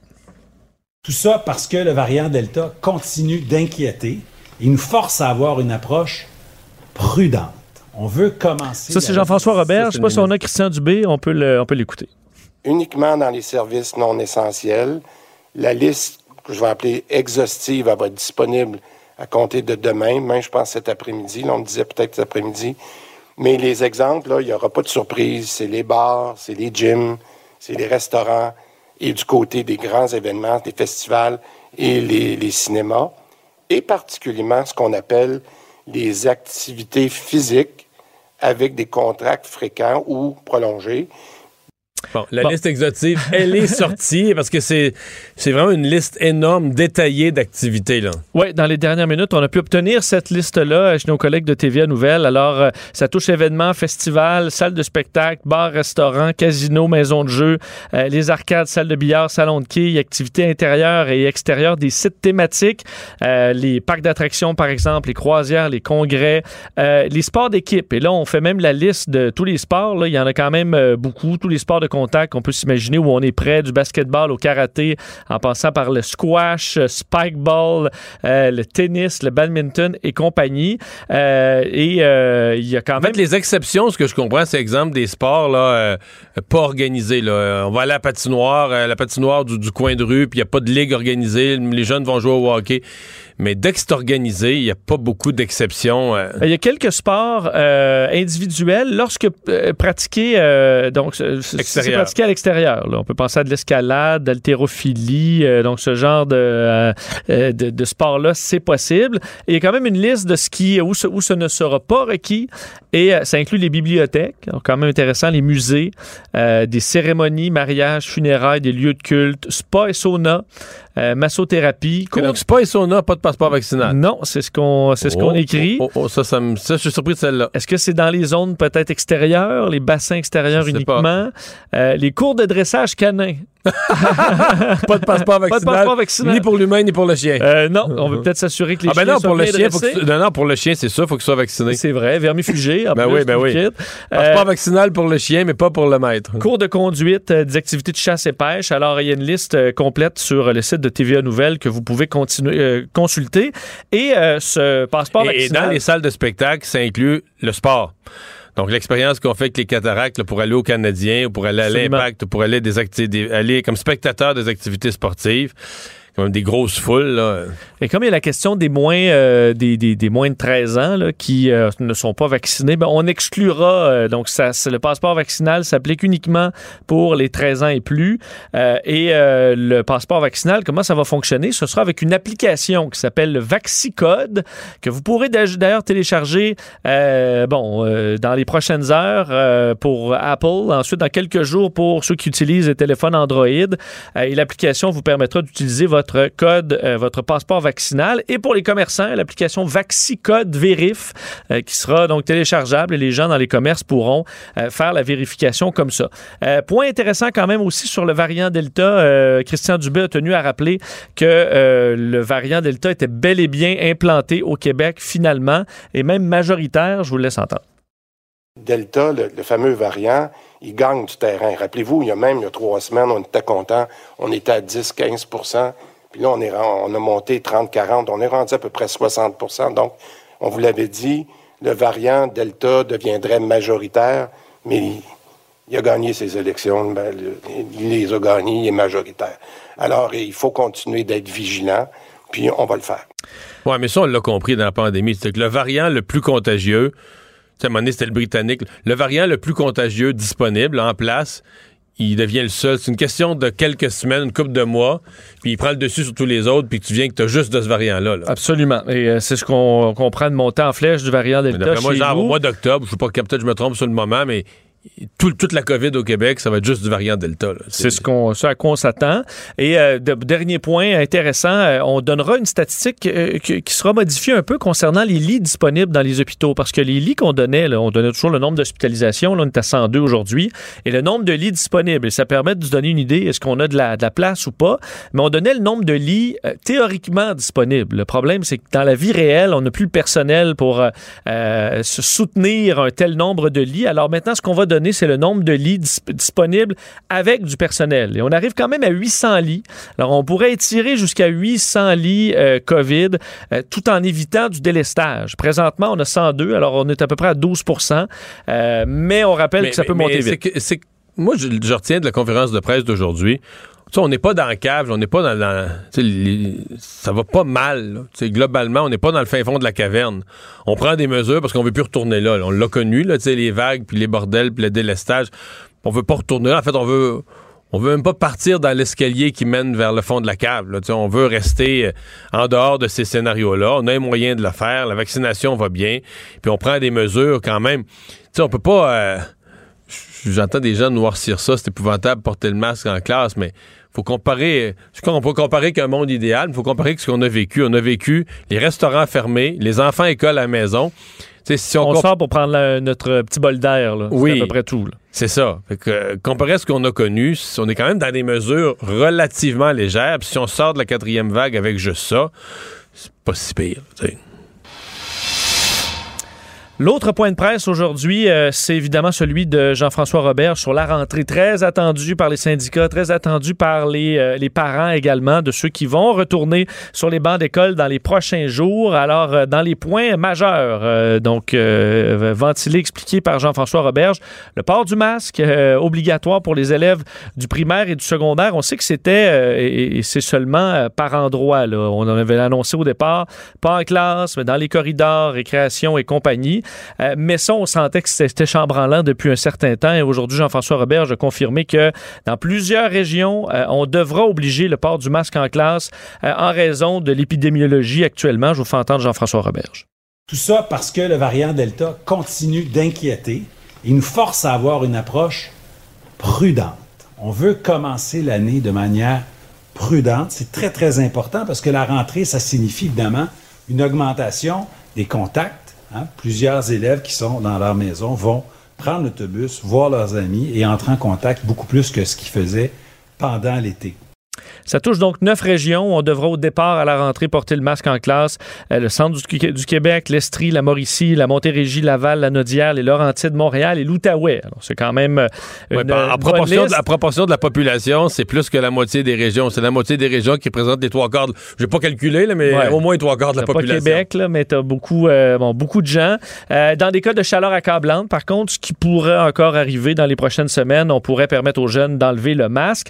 Arriver également des tests rapides. Euh, donc, on travaille avec la santé publique sur l'implantation de ces tests rapides dans les écoles euh, pour les utiliser dans l'arsenal, surtout pour les écoles dont la couverture vaccinale euh, serait faible. On a confirmé qu'il n'y aurait pas de bulle classe, pas de fréquentation en alternance également. et on voulait des détails sur toute la gestion des, des cas contacts, ou qu'est-ce qui arrive lorsqu'il y a quelqu'un qui contracte la COVID dans une classe. Mais toute cette gestion-là va être simplifiée, dit-on, par le port du masque. ça veut dire que s'il y a une, bon, s'il y a une grande éclosion, on pourrait toujours fermer la classe, mais en général, on va seulement retirer les personnes qui sont des cas vraiment positifs. Les autres pourront retourner en classe avec le masque. Donc, s'ils n'ont pas la maladie, ils ne seront pas exclus, au dire de Jean-François Roberge, euh, qui donnait quand même des chiffres de vaccination pour les 12-17 très bons, le 85% euh, une dose, presque 77 pour les deux doses. C'est excellent, là. C'est très bon. Les jeunes au secondaire, c'est excellent. Moi, je retiens quand même que l'enseignement, l'idée de basculer à distance, de l'enseignement à, distance, l'idée existe encore. C'est-à-dire que tout le monde est. Tout le monde espère qu'on aura pu utiliser ça, mais en cas d'éclosion majeure, si on se retrouve dans une école, puis que le variant Delta a joué un tour, puis qu'il est rentré partout, puis dans plein de classes, peut-être des dizaines de cas, euh, on pourrait être, être poussé vers ça. Donc, le ministre nous l'a reconnu tantôt. On espère pas avoir besoin, mais ça existe. On est équipé, euh, les gens ont l'expérience, ils ont l'équipement, puis on pourrait le faire en 48 heures, avoir basculé en enseignement à distance. Je pense que donner des garanties, on, ne fait plus ça, là, non. Euh, avec le gouvernement. Et pour le passeport vaccinal, également pour les activités parascolaires, on confirmait, c'est la ministre déléguée à l'Éducation, euh, Isabelle Charret, qui euh, annonçait donc pour les activités au primaire, ça continue normalement. Et pour le secondaire, il y aura effectivement l'utilisation du passeport vaccinal, sauf pour les cours d'éducation qui entrent dans le curriculum normal. Euh, alors, et pour ce qui est de la quantité de masques, on sait que c'était une inquiétude chez certains syndicats de dire, ben là, si on a besoin du masque en classe, est-ce qu'on a les masques qu'il faut? On a au moins un mois de masques en réserve dans toutes les écoles et c'est pas un problème. On pourra en ajouter au besoin. Euh, je pense plus que le manque de masques, c'est. C'est plus une préoccupation, là. Présentement, là. Je pense que c'est plus où les mettre, les, masques qu'on a euh, de partout à travers le monde. Bilan des cas aujourd'hui, 345 nouveaux cas, donc euh, moins, pas mal que la semaine dernière pour un mardi. ça fait d'ailleurs Il y a une stabilisation, là. Ça fait une couple de jours qu'on le voit. Il y a une certaine stabilisation. Donc, c'est plus, on n'est plus en augmentation. On a des cas, ils se renouvellent, mais on n'est plus en explosion. Parce que la semaine dernière, un mardi, c'était près de 500 cas Et là, on est à 345. Euh, on va espérer que cette tendance-là demeure, qu'on n'ait pas échappé des fax euh, Ouais. et qu'on nous arrive avec un 700 dans les prochains jours. Va le surveiller, mais quand même, c'est encourageant.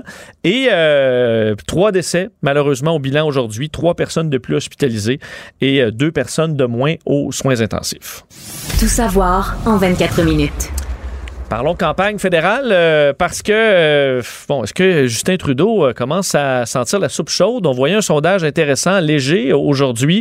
Euh, sondage, un des premiers fait après le début de la campagne, qui montre un peu les intentions de vote des Canadiens. Et on se rend compte que la majorité glisse peut-être entre les mains de Justin Trudeau. On est en début de campagne, tout ça peut changer. On enregistre dans ce sondage une baisse de deux points des intentions de vote pour l'équipe de Justin Trudeau chez les libéraux. Toujours en tête avec 33% mais les conservateurs ne sont pas bien loin avec 31 des intentions de vote. Euh, le NPD et de Jack Meeting s'en tirent bien, 21% ce qui est euh, quand même euh, en, en forte Ce qui, est, hausse. ce qui est 5 de plus. Pour les- le NPD, c'est 5 de plus que ce qu'ils ont eu dans les urnes là, à la dernière élection. Euh, Puis en Ontario, par exemple, là, ils sont dans la course à 3. Absolument. Euh, et euh, le Bloc québécois est à 7% Parti vert 4% Au Québec, euh, entre autres, le Parti libéral qui est en baisse, le moins 4% Mais malgré ça, c'est le Québec qui les sauve. là. Malgré qu'ils ont perdu 4 petits points au Québec, c'est encore le Québec qui sauve Justin Trudeau dans ce sondage-là. Si on voit en termes de sièges, euh, c'est le Québec qui est encore un des terreaux fertiles pour les libéraux, mais la tendance, la tendance Ouais. présentement est à la baisse et euh, ça fond également en Ontario. On dit qu'il y avait 10 à 12% d'avance il y a 2-3 mois et euh, là, présentement, c'est pas mal plus serré. Alors, euh, penses-tu que c'est le- la panique à bord? Ben, non, la première chose, c'est que faut toujours se rappeler, l'élection a été déclenchée pour aller chercher une majorité. Donc, je pense pas qu'ils sont contents, les libéraux. Là, ils s'en éloignent. Les chiffres qu'on voit aujourd'hui, ils gagneraient probablement au nombre de sièges, un gouvernement minoritaire, mais assez semblable à ce qu'on a présentement. Donc, on n'est on pas sur le chemin d'aller chercher une majorité à l'heure actuelle. Peut-être que euh, si j'étais libéral, j'essaierais de me consoler en disant c'est peut-être juste on paye le prix d'un déclenchement que les gens voulaient pas. Puis c'était peut-être un prix inévitable parce que si on veut être majoritaire, il faut déclencher l'élection.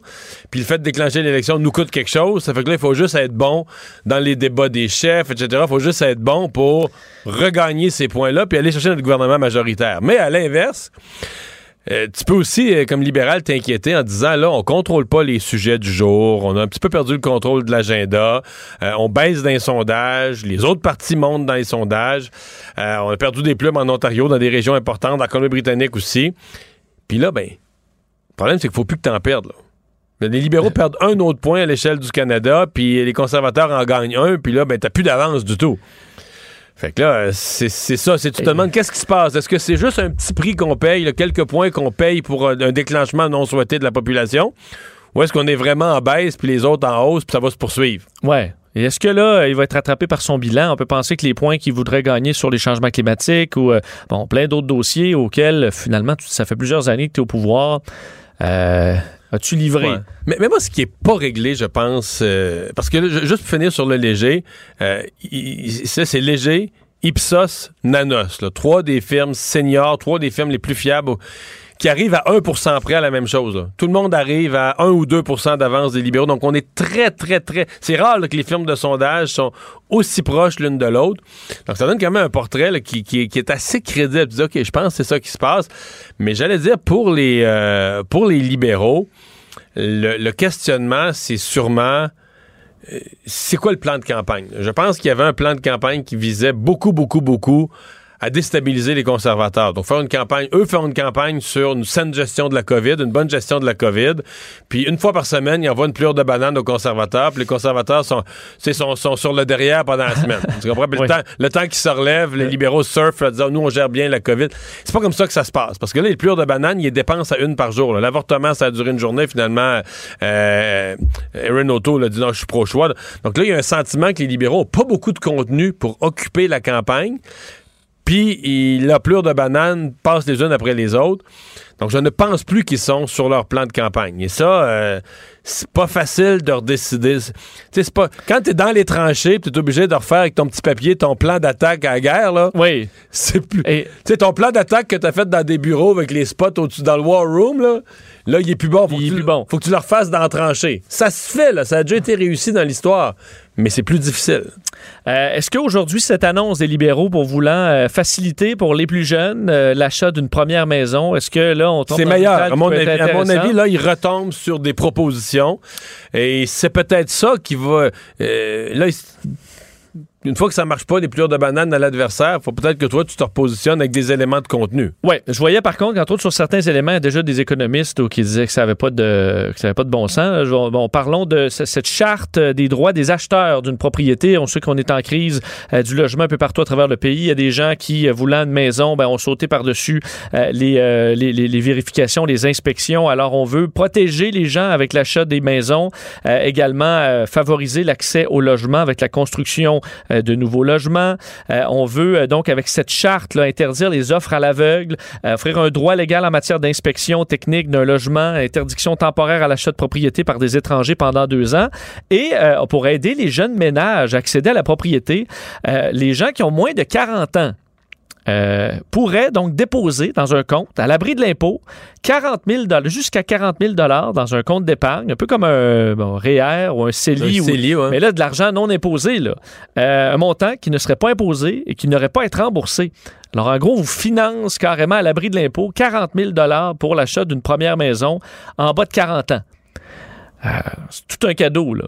Ouais. Ça veut dire que là, ceux qui ont 40 ans, ben, si tu n'avais la pas de maison, euh, Ouais. euh, hein, mange la marde. Mais bon, faciliter l'accès à la propriété, c'est pas, je veux dire, c'est, pas inintéressant, là.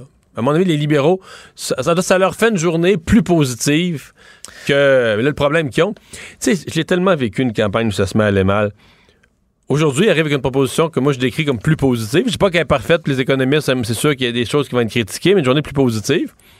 Mais là, on parle des sondages. Oui, puis de l'Afghanistan, et de l'Afghanistan aussi, je vais t'en l'Afghanistan, parler ouais. tantôt. Mais c'est ça le problème, c'est quand ça commence à mal aller, ça te prend des gros coups. C'est, Ouais, une, tendance, c'est une tendance, c'est tannant. Il faut que tu revires d'abord la tendance. Et l'achat d'une première maison, ça touche un pourcentage de, de la clientèle, là, des, des électeurs, mais il y en Pas a plein qui vont se dire bon, je ne ferai pas une scène Ceux avec ça. J'ai déjà ma maison, maison ouais, ou j'ai plus de 40 ans. euh, euh, je vais me- pourquoi moi je ne l'ai pas? J'ai Ouais. pas plus de maison. Euh, et François Blanchet, de son côté, au bloc, sujet quand même intéressant. On est revenu sur le troisième lien. Euh, il était dans euh, la région de, de- de Québec. En fait, il, est pas- il, il s'est mis dans la peau, euh, Yves-François Blanchet, d'un Lévisien euh, ou de, de Magny-Montais à Montmagny. Bon, C'est là. je l'ai, pas pire, je l'ai, j'étais pas sûr. Euh, parce qu'il y a du trafic, évidemment, à Québec. Tu l'as vécu, je le vis également souvent. Et il dit, je vais vous faire une confidence. J'aurais aimé ça être dans le projet, le projet du troisième lien, et qu'on me dise, es-tu capable de me rendre ça le plus écologique possible? Parce que je suis convaincu que ça peut l'être et que Québec est parfaitement conscient que ce projet-là a un potentiel positif en termes d'environnement. Mais c'était tout un petit laïus pour la première fois pour parler en bien du troisième lien. Il a jamais dit je suis en faveur. Mais il est allé aussi proche de ça. En tout cas, je pense que ça va être interprété comme quoi il est en faveur du troisième lien. Mais là, il est dans la région de Québec. Est-ce que là, s'il passe dans une autre région, on va dire, ah, mais non, mais euh, moi, j'ai, jamais appuyé ce projet-là. Euh, C'est parce que là, ses adversaires vont lui dire euh, qu'il n'est pas crédible en matière de changement climatique. là. Pour, être, pour être vraiment là, en matière de changement climatique idéologiquement pur et parfait, il faut être contre toute amélioration du réseau routier. Oui, mais il y a du transport collectif qui peut passer par le tunnel, c'est ce qu'il a rappelé euh, également, Euh, même si on sait que ce projet est dénoncé par euh, des organisations euh, écologistes. Euh, très rapidement, là, du côté de Jack Meeting et de Erin O'Toole, Jack Meeting aujourd'hui promettait la fin des CHSLD euh, au euh, privé, alors que euh, Erin O'Toole dévoilait euh, plusieurs mesures pour protéger les pensions des travailleurs euh, contre ce qu'ils appellent les élites euh, des entreprises qui voudraient piger dans leur euh, régime de retraite. Euh, Sur euh, les, les, les- résidences personnes âgées, là, euh, euh, dit, ne veut plus voir le privé là-dedans, je dois avouer que. Écoute, je, sais, moi, je, pense que le privé a sa place, mais c'était un point de presse, je me disais, tu peux pas être plus dans le populisme de gauche, c'est impossible. Tous les clichés, puis que là, on va faire des profits sur le dos des aînés, tous les clichés, aucunement basés sur un meilleur soin qui doivent être donnés, puis des résultats. Il a jamais pu répondre. Mais là, OK, t'as plein de résidences privées, t'en as une dizaine de milliers de personnes hébergées au Canada. Qui devient propriétaire? Le gouvernement du Québec? Le gouvernement fédéral qui n'est pas supposé se mêler de la santé va les acheter, va les nationaliser. Là, Ouais. pas de réponse. Qui va devenir Il y a des propriétaire? maisons de luxe, d'autres de moins de luxe. Là, ça vient tout au public. Qui au gouvernement? Puis là, que ça va être au gouvernement, ça va être mieux géré. Puis s'il y a une pandémie au gouvernement, il n'y aura pas de problème. Puis tout ça, parce que c'est le gouvernement qui gère. Voyons, on a vu au Québec nos CHSLD publics, c'était pas mieux que les CHSLD privés. Il y a eu autant de morts. Mais c'était, écoute, c'était des clichés là, sur euh, bon, les clichés socialistes, sur tout ce qui est privé et pas bon, mais ça avait pas d'allure. là. C'était enfiler les clichés. a voulu faire du millage là-dessus. pas Oh là là là là là là.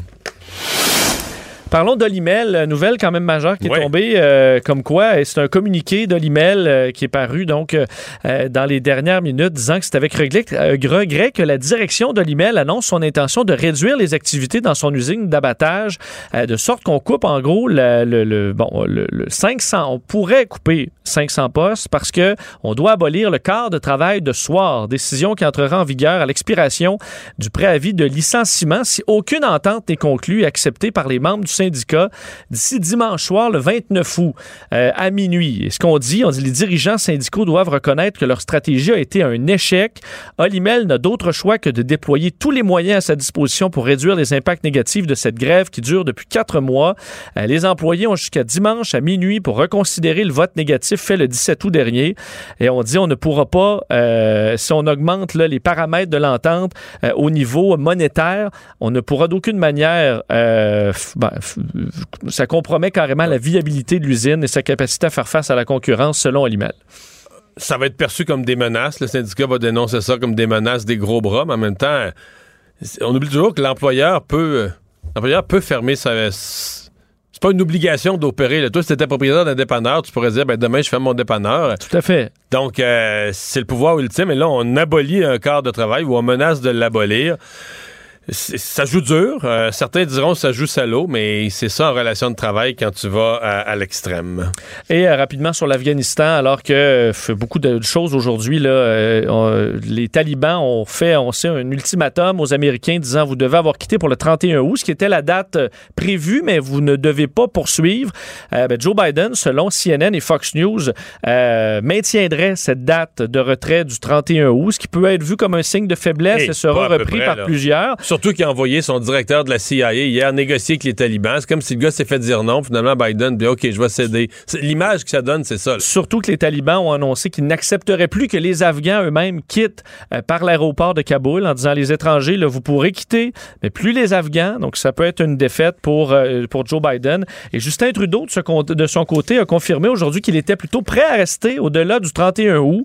Euh, Donc, l'armée canadienne, qu'on voit pas à l'aéroport, qui est invisible à l'aéroport, pourrait rester quand les Américains vont être partis. J'ai l'impression qu'il n'avait pas vu la dépêche de CNN et Fox News sur Joe Biden parce qu'effectivement, je pense pas que le Canada peut, euh, peut euh, protéger euh, seule l'aéroport de Kaboul, mais c'est ce qu'il a lancé, le disant j'ai insisté sur le fait que le Canada était prêt à rester même après le 31 août, si c'est possible, pour continuer de sauver le plus de gens possible. On peut s'entendre que c'est peu probable que tout ça arrive.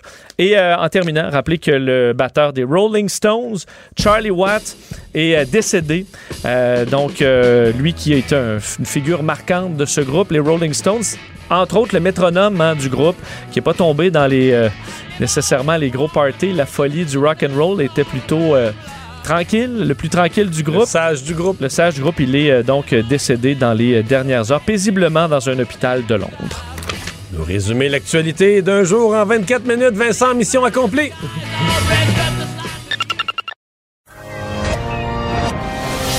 Mario Dumont, un vent d'air frais. Pas étonnant que la politique soit sa deuxième nature. Vous écoutez Mario Dumont et Vincent Dessureau. Cube Radio. Les rencontres de l'heure. Emmanuel Latraverse et Mario Dumont. La rencontre, la traverse, Dumont. Emmanuel Latraverse qui se joint à nous. Bonjour Emmanuel. Bonjour. Bonjour. beaucoup de ben, deux points de presse importants aujourd'hui, évi- évidemment dans le monde de l'éducation, mais commençons par le passeport vaccinal confirmé par Christian Dubé qui arrivera le 1er septembre. On a vu d'ailleurs la liste euh, qui a commencé à circuler des activités, des endroits où on aura besoin de ce passeport vaccinal. L'application Vaxicode disponible pour les utilisateurs Apple dès euh, demain.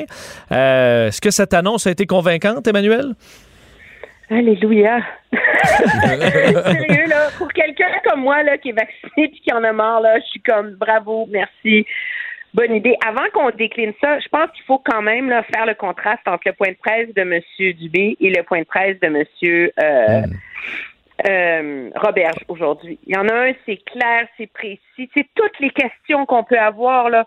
On avait des réponses, etc. Puis de l'autre côté, ben OK, le masque, puis on va gérer. Mais c'est au-delà de la question du masque, là, pour les parents, pour les enseignants, ça reste immensément nébuleux. Je suis pas prête à mettre toute la faute sur les épaules de M. Roberge, là, mais de toute évidence, au chapitre de la clarté, là, la santé publique, il y a des bouts qui n'ont pas appris, là, et que l'équipe de vaccination, elle, a compris. C'est comme un contraste là, tellement criant entre les deux, là, c'est hallucinant. Là. Mais moi, j'ai. euh, Écoute, le passeport vaccinal, là, bravo. Euh, Aujourd'hui, effectivement, c'était clair. En même temps, on sent que c'est résolu. Là. Tu on change pas la date, on maintient la date, on maintient le cap, etc. Euh, on a fait toutes les vérifications au point de vue sécurité. Là aussi, les réponses étaient rassurantes.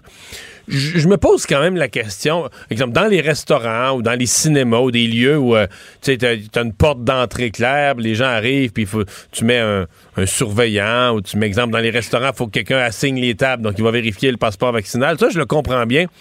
Mais dans les sports, mettons, pour moi, c'est moins clair.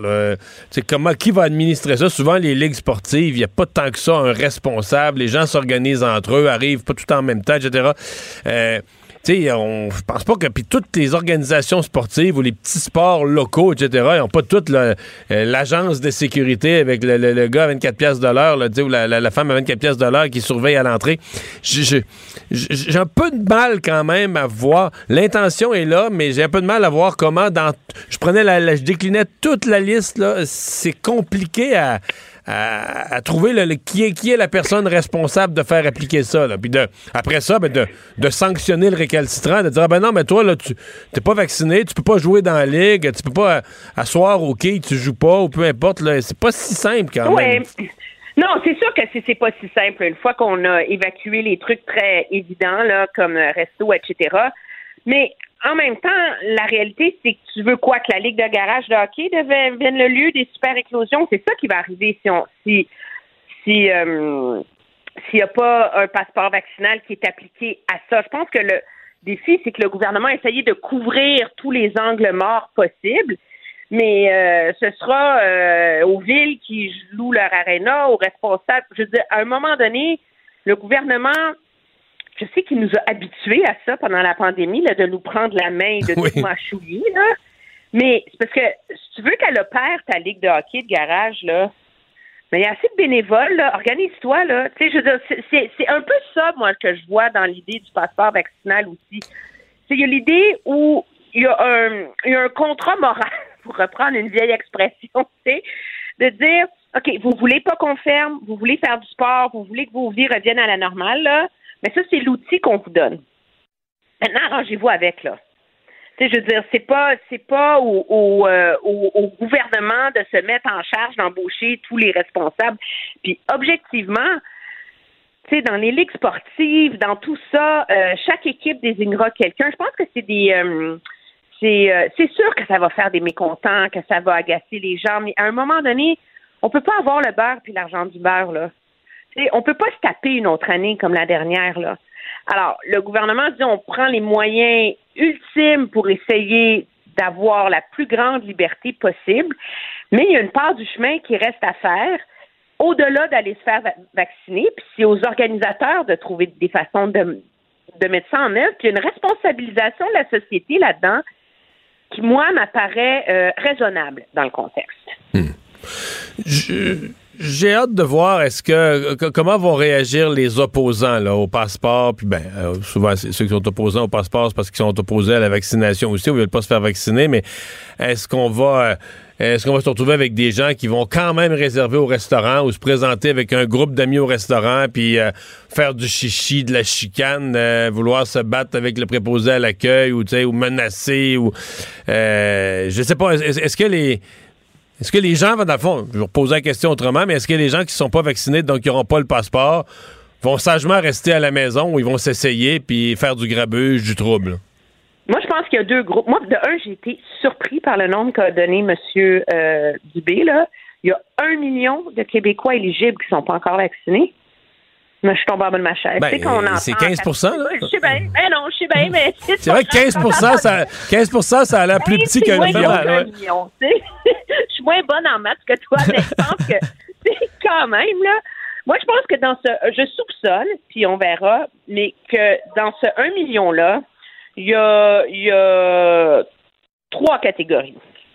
Il y a les, les récalcitrants qui sont mal à l'aise. Euh, il y a plein de raisons pour pas se faire vacciner. On en a déjà parlé. Qui eux vont dire, mais là, ils charrient le gouvernement là, puis qui vont rouspéter, mais qui finalement vont finir par aller se faire vacciner parce que t'as pas le choix. Après ça, il y a ceux qui vont résister le plus longtemps possible, puis qui, rendus à la fin octobre, ils en pourront, pourront plus d'interbarrer chez eux. Puis il y a la troisième classe qui, semble-t-il, c'est à peu près 5 euh, c'est quand même 50 000 personnes au Québec, là, si ma mathématique est bonne, là, euh, qui, eux, vont résister jusqu'à la fin. 5% c'est plus. de 1 million, c'est. Ah, non, non, non, non, mais 5% de la population du Québec en âge d'être vaccinée, c'est à peu près, c'est plus 400 euh, 000. Oui, ben c'est ça. Ben, ça fait quand même beaucoup de monde. C'est beaucoup de monde. C'est beaucoup de monde, 5 Oui. Mais, Donc, euh, mais, euh, ouais, c'est ça. Mais, mais, ceux qui nous écrivent ces réseaux sociaux, comme il y en a plusieurs, quand on disait qu'on se faisait vacciner, des gens qui écrivaient là, Tu vas être mort à Noël, mettons. Ils sont sûrs de ça, là, que les gens qui ont eu le vaccin. C'était même septembre. On va mourir, on va, on va être mort. Bon. Ben, si tu penses que tu vas mourir, tu n'iras pas te faire vacciner, là, mais là. Est-ce qu'eux vont peut-être réviser leur position en se disant, ouais, là, aujourd'hui, on a franchi le cap du 5 milliards de vaccins donnés sur Terre. Peut-être qu'ils vont se dire, ouais, ça semble correct le vaccin. Mais sinon, ils se feront jamais vacciner. Là. Veut dire, ils vont, vont combattre à... Je pense que là où ça va être très corsé, c'est dans les écoles. Parce que les gens qui sont vraiment euh, violemment anti-vaccins et tout Bataclan, ben ils font des manifs ou ils vont faire des parties entre eux. Euh, l'être humain est plein de ressources.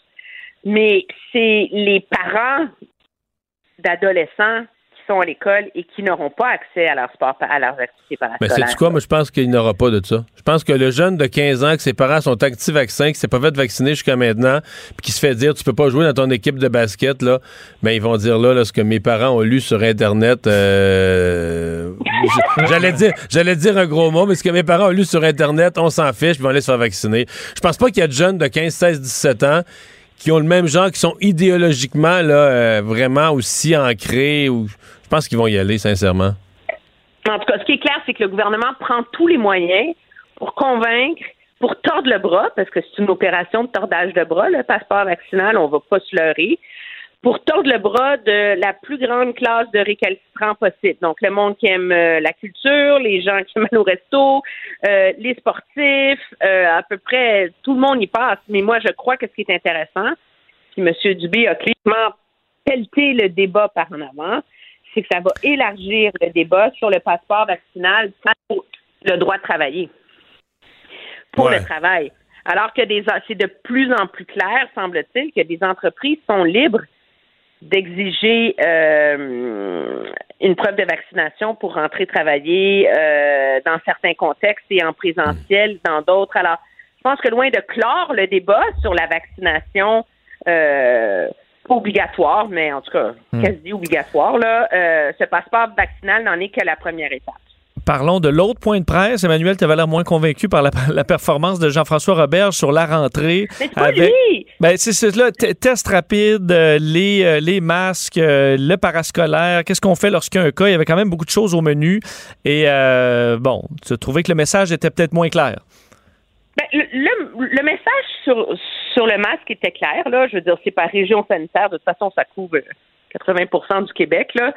Ça, ça c'est bon, mais quand on en vient à la gestion des éclosions, j'ai l'impression qu'on essaye de, faire rentrer un cercle dans un carré. Là. Donc, s'il y a le masque dans la classe, là, c'est contact minimum, puis finalement, on va faire des tests au jour 3 et 6. Puis là, il va avoir des tests rapides, mais comme j'aime pas les tests rapides du docteur Arruda, il va avoir des tests avec gargarisme. Je veux dire, sérieusement, là, moi, je serais directrice d'école en ce moment, là. Je suis un peu affolée. Puis ce qui est surprenant, c'est que on est encore rendu au point où il y a encore une résistance aux tests rapides de la part du gouvernement. Il est encore pas prêt à dire qu'il va les mettre dans toutes les écoles. Et ce qui est surprenant, c'est qu'on aurait pu avoir un débat là-dessus au mois de février, mais le gouvernement a quand même payé une des plus grande chercheuse en la matière au Québec, qui est présidente du comité d'immunisation du Canada, la docteure Caroline Quash, pour la faire l'étude dans les écoles l'an dernier. Et sa recommandation, c'est des tests rapides dans toutes les écoles. Une éclosion dans une classe, go les tests rapides, disponibles, faciles, accessibles. Puis là, on a encore une santé publique qui essaye d'épargner la chèvre et le chou sur ce front-là.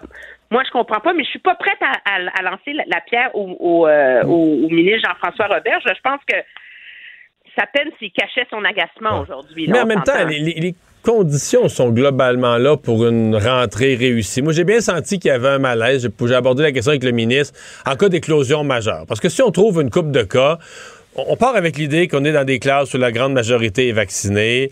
Euh, on arrive avec une coupe de cas, mais on portait le masque. Donc, on semble quand même se fier sur le fait, ou en tout cas espérer, qu'il n'y ait pas d'éclosion majeure. Mais moi, c'est la loi des grands nombres. Il y en aura peut-être pas plusieurs, mais sur tout le nombre d'écoles, sur tous les... Il me semble que ça va finir par arriver à un endroit où quand on va s'en rendre compte, quand on va, tout découvrir, on va s'apercevoir que il y en a de la COVID, il y en circule de la COVID dans une école, et là, il faut... Et ça, euh, c'est des scénarios, scénarios qu'on semble tellement vouloir éviter ou qu'on espère tellement éviter que je suis pas certain qu'on l'a préparé à fond. Mais ça reste des scénarios d'exception. De, Moi, je pense que pour l'ensemble, les conditions sont là.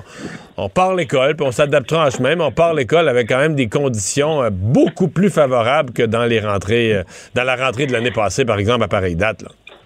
Ah ben oui, c'est sûr, mais ça, j'espère, après tout ça et après le niveau de vaccination. Le plus gros, mais en vérité, c'est parce que le plus gros point d'interrogation qui subsiste dans mon esprit de maman, euh, c'est la question de la vaccination des profs.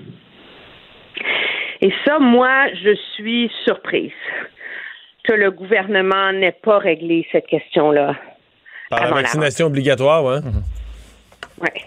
Mais ils sont tellement, sont tellement en pénurie. Non, mais ou si t'es pas vacciné, tu passes des tests à tous les jours, tu sais, des tests rapides ou quoi que ce soit.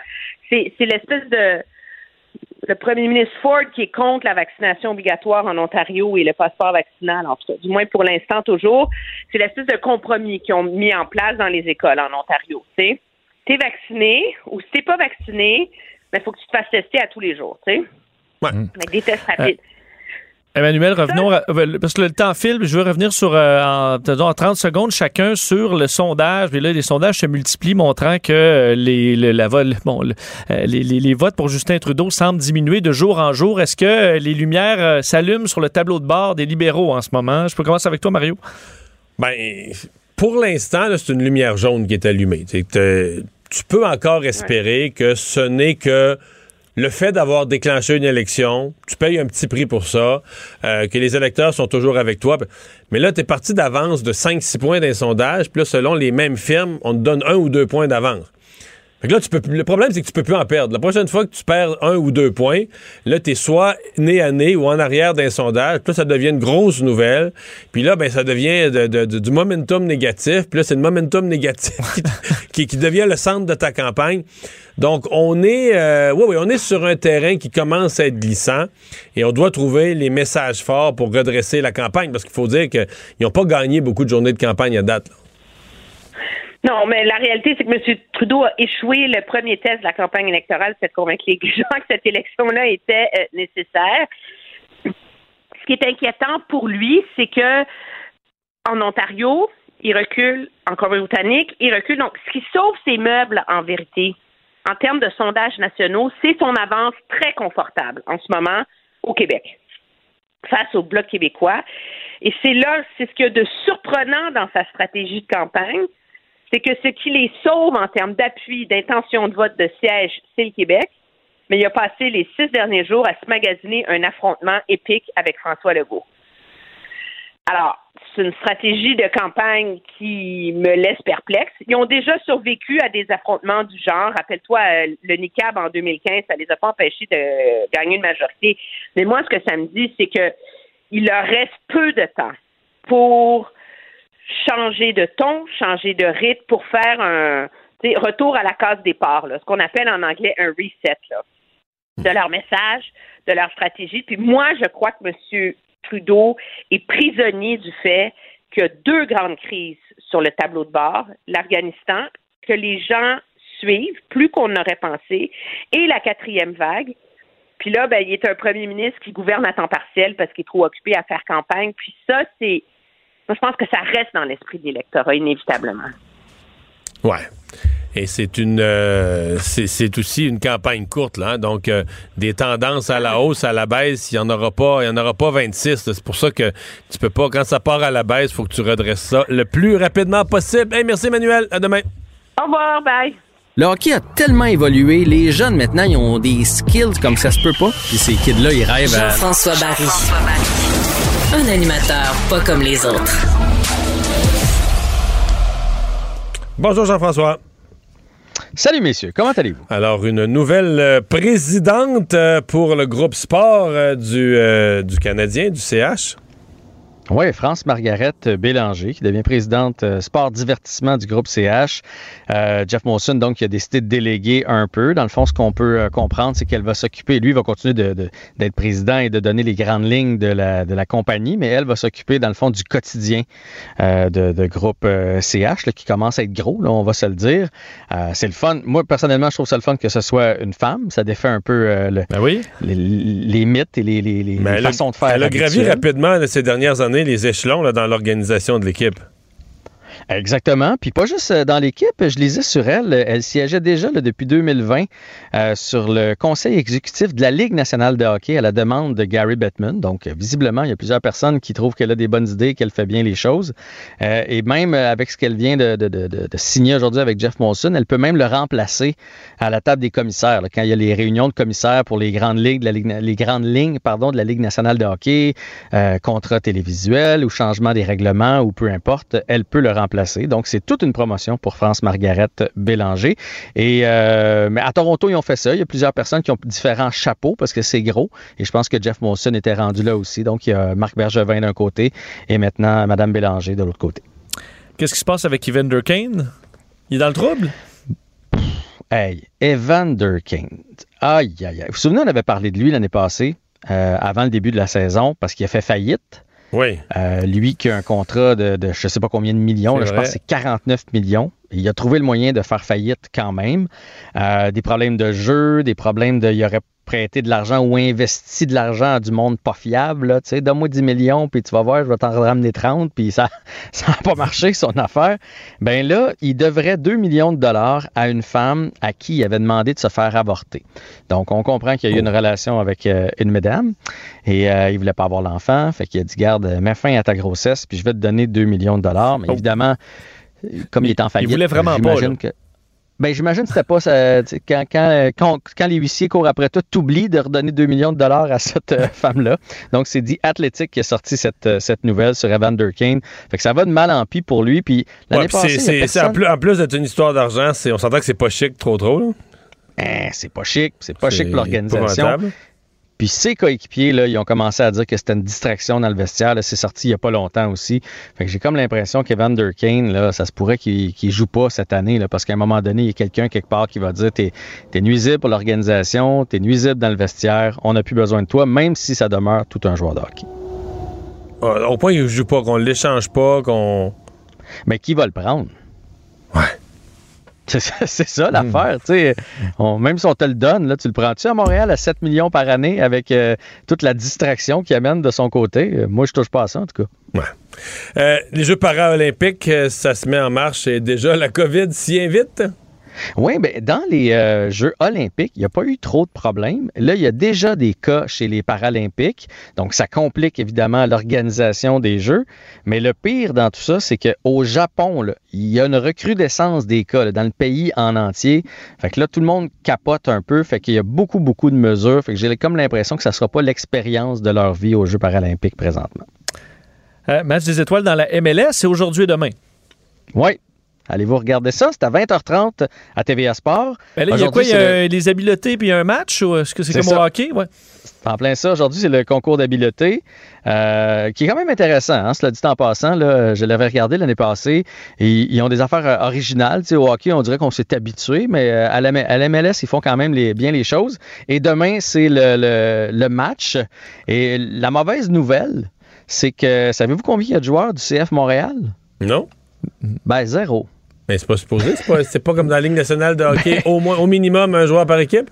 Ben, je pensais, puis honnêtement, aujourd'hui, j'ai fouillé, je fais ça se peut pas, et je, je le manque quelque part, je dois pas regarder sur le bon site. Fait que j'ai j'ai appelé un de mes amis là, qui est sur le beat du CF Montréal, puis il m'a confirmé qu'on n'a aucun joueur euh, du CF Montréal. Donc, euh, vous pouvez le regarder quand même, euh, Mais les c'est pas amateurs quand de soccer. étonnant parce que l'équipe est. elle se bat pour les séries? C'est pas une équipe qui est en queue de peloton avec euh, pas de bons joueurs. puis- Non, mais peut-être euh, c'est une question de blessés. Peut-être qu'on a des blessés puis euh, ils n'ont pas Ah pu y oui, aller. Ou ouais, peut-être qu'on a une équipe bien balancée. Tu sais, des fois, tu as une équipe bien balancée, il n'y a personne qui ressort assez pour aller au match des étoiles. Bref, on n'a personne. Mais c'est quand même ce soir à 20, en 20h30 pardon, à TVA Sport. Et finalement, ben, parlant du CF Montréal, euh, il y a un joueur qui va devoir passer sous le bistouri. Oui, Robert Torkenton, quelque chose comme ça. C'est un défenseur central, 19 ans. C'est une blessure qui traîne depuis longtemps. Puis comme il est jeune, on a décidé de régler ça cette année. Donc, il ne jouera plus pour le CF Montréal cette année. Mais euh, puis je veux rajouter juste une nouvelle euh, que, que, Oui. que j'étais en train d'oublier. C'est ce soir, euh, parce que je vous entendais avec Emmanuel parler du passeport vaccinal. C'est ce soir qu'a lieu le match à Shawinigan. Je ne sais pas si vous en avez parlé dans l'émission, mais euh, 1000 personnes qui vont se pointer là-bas avec la preuve vaccinale, puis c'est comme un pilote, c'est comme un test qu'on est en train de faire pour voir si ça fonctionne. La Ligue junior majeure du Québec qui avait levé la main, là, qui voulait se prêter à ce jeu-là, eux autres Mais évidemment. de toute façon, à compter du 1er septembre, tous les événements sportifs avec public, donc le, le Canadien au Centre Bell, mais les, les- les matchs de Ligue d'hockey junior majeur, Ça leur permet de tester ça aux ben oui, aussi, ça va être là, passeport vaccinal obligatoire. Donc, ils testent quelque chose qui s'en vient, là. Exactement. J'imagine qu'ils testent pour, euh, même pour le Canadien, pour tout le monde. Ça, ça va servir de, de mesure. Fait que j'ai hâte de voir comment ça va aller. Je vais en reparler demain matin avec euh, Philippe Vincent Foisy. Comment ça va dans le dracard de Bécomo? Ben ça va, euh, ça va, je suis à 40 minutes d'arrivée, là. Fait que je, Ah ouais? je m'en vais là, là. Je m'en Là, vais voir, route vers euh, Bécomo? C'est sur le 138, là. Les coupures sont dans trois jours. Fait que on s'en va porter support à petit garçon. Hey, bonne chance. Salut. bye. Bye bye. Mario Dumont et Vincent Dessureau. Inséparables comme les aiguilles d'une montre. Cube, Cube Radio.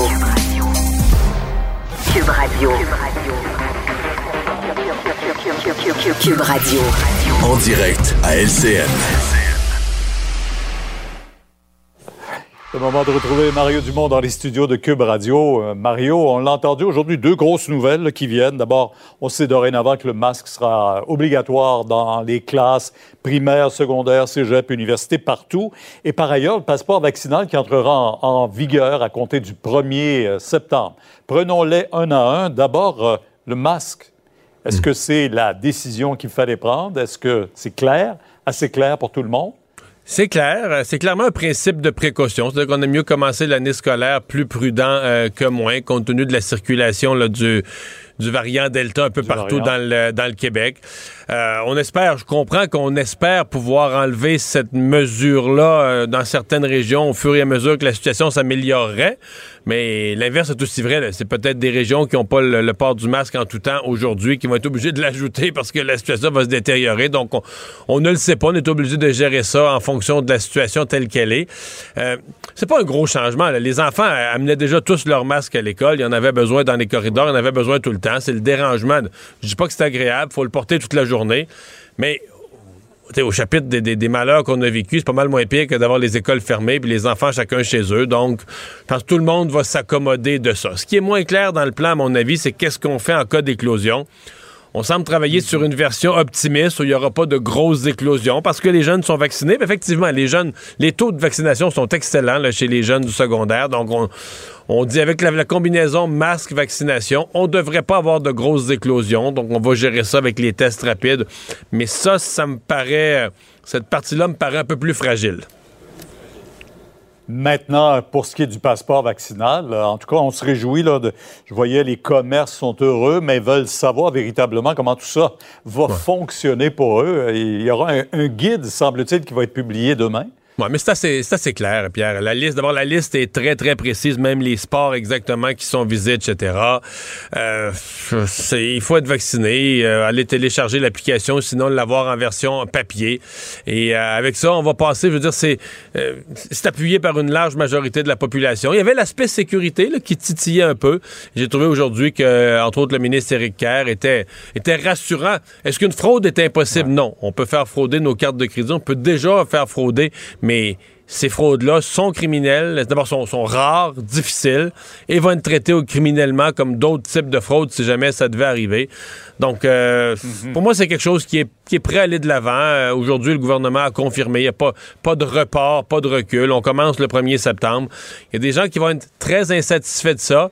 Mais je pense que pour la grande majorité des gens qui sont épuisés de la pandémie, on veut reprendre des activités régulières, on veut continuer d'aller au restaurant, on veut que même si la pandémie, a des cas, etc., que les gens vaccinés puissent continuer à faire le plus possible des activités normales. Alors les gens, moi je sens que la population va être très d'accord avec le passeport vaccinal. Un mot sur la campagne électorale. À 27 jours, ça se resserre un peu, euh, libéraux conservateurs, Mario. Oui, ça se resserre et ça se resserre parce que moi, ma lecture, c'est que M. Trudeau paye un prix là, pour le déclenchement d'élections dont personne ne voulait et qu'il a perdu quelques plumes. Et donc, euh, c'est un peu paradoxal. Il déclenchait des élections pour devenir majoritaire, pour avoir un gouvernement majoritaire et avoir la paix pendant quatre ans. Mais le fait de déclencher les élections lui fait perdre des plumes qui fait que là, aujourd'hui, il est plus loin que jamais, en tout cas beaucoup plus loin qu'il y a deux semaines là, avant le déclenchement, euh, d'aller chercher ce gouvernement majoritaire. Donc, pour les libéraux, là, c'est un appel à redresser la barque parce que, bon, pour l'instant, c'est pas si pire. C'est le Québec, d'ailleurs, qui sauve. C'est beaucoup les appuis au Québec là, qui sauvent en, en nombre de sièges et en pourcentage, qui sauvent le Parti libéral, qui sauvent Justin Trudeau. Mais là, euh, il peut pas perdre d'autres points. là. Quand il mène, selon les firmes, là, selon il mène par un ou deux points, il peut plus en perdre parce que la nouvelle au prochain sondage, c'est qu'il est soit nez à nez ou en arrière. Ça rend la campagne encore plus intéressante. Ouais. Merci, Mario. Au revoir. Demain, 10h sur LCA. Alors Vincent, en terminant, est-ce que euh, les changements climatiques ou les émissions euh, de, gaz à effet de serre, c'est genré? Oui, un peu parce que euh, aujourd'hui, je lisais un projet de recherche dans un journal scientifique concernant euh, les hommes et les femmes qui ont une empreinte carbone la plus importante dans les biens et services qu'ils consomment. Euh, selon toi, est-ce que c'est genré euh, ah, changements sûr que c'est les hommes. Ben, c'est si les on hommes. l'a- si on l'a genré, si on a osé le genrer, c'est parce que c'est les hommes qui paraissent mal. C'est les hommes. 16% de plus à montant égal, hommes-femmes qui dépensent. D'ailleurs, c'est à peu près égal en biens et services qu'on dépense, parce que c'est pour une étude, c'est une étude auprès de Suédois. là. Bon. Euh, 16% donc de plus les hommes. Pourquoi? Ben parce qu'ils achètent des motos, euh, des, des- des- des, des véhicules. C'est le pétrole et le diesel utilisés pour les voitures et autres euh, bon, gadgets. Par contre, ce qui est intéressant, c'est que la façon dont on dépense, c'est très stéréotypé. Parce que les femmes dépensent davantage dans la décoration dans la maison, euh, les vêtements et les trucs de santé, tandis que pour les hommes, c'est l'essence pour la voiture, manger, l'alcool et le tabac. Disons qu'il ressort. là. Alors, il y a quand même un côté un peu genré dans nos dépenses, qu'on le veuille ou non. Et la meilleure façon de couper dans ces, euh, cette émission de carbone, c'était de changer la viande pour euh, des euh, produits à base de plantes et de prendre le train ou les transports en commun plutôt que la voiture, une baisse de 40% Alors, un peu plus de travail à faire chez les hommes que les femmes, semble-t-il. Merci Vincent, merci à vous d'avoir été là. On se donne rendez-vous demain 15h30. Sophie Durocher s'en vient. Bonne soirée.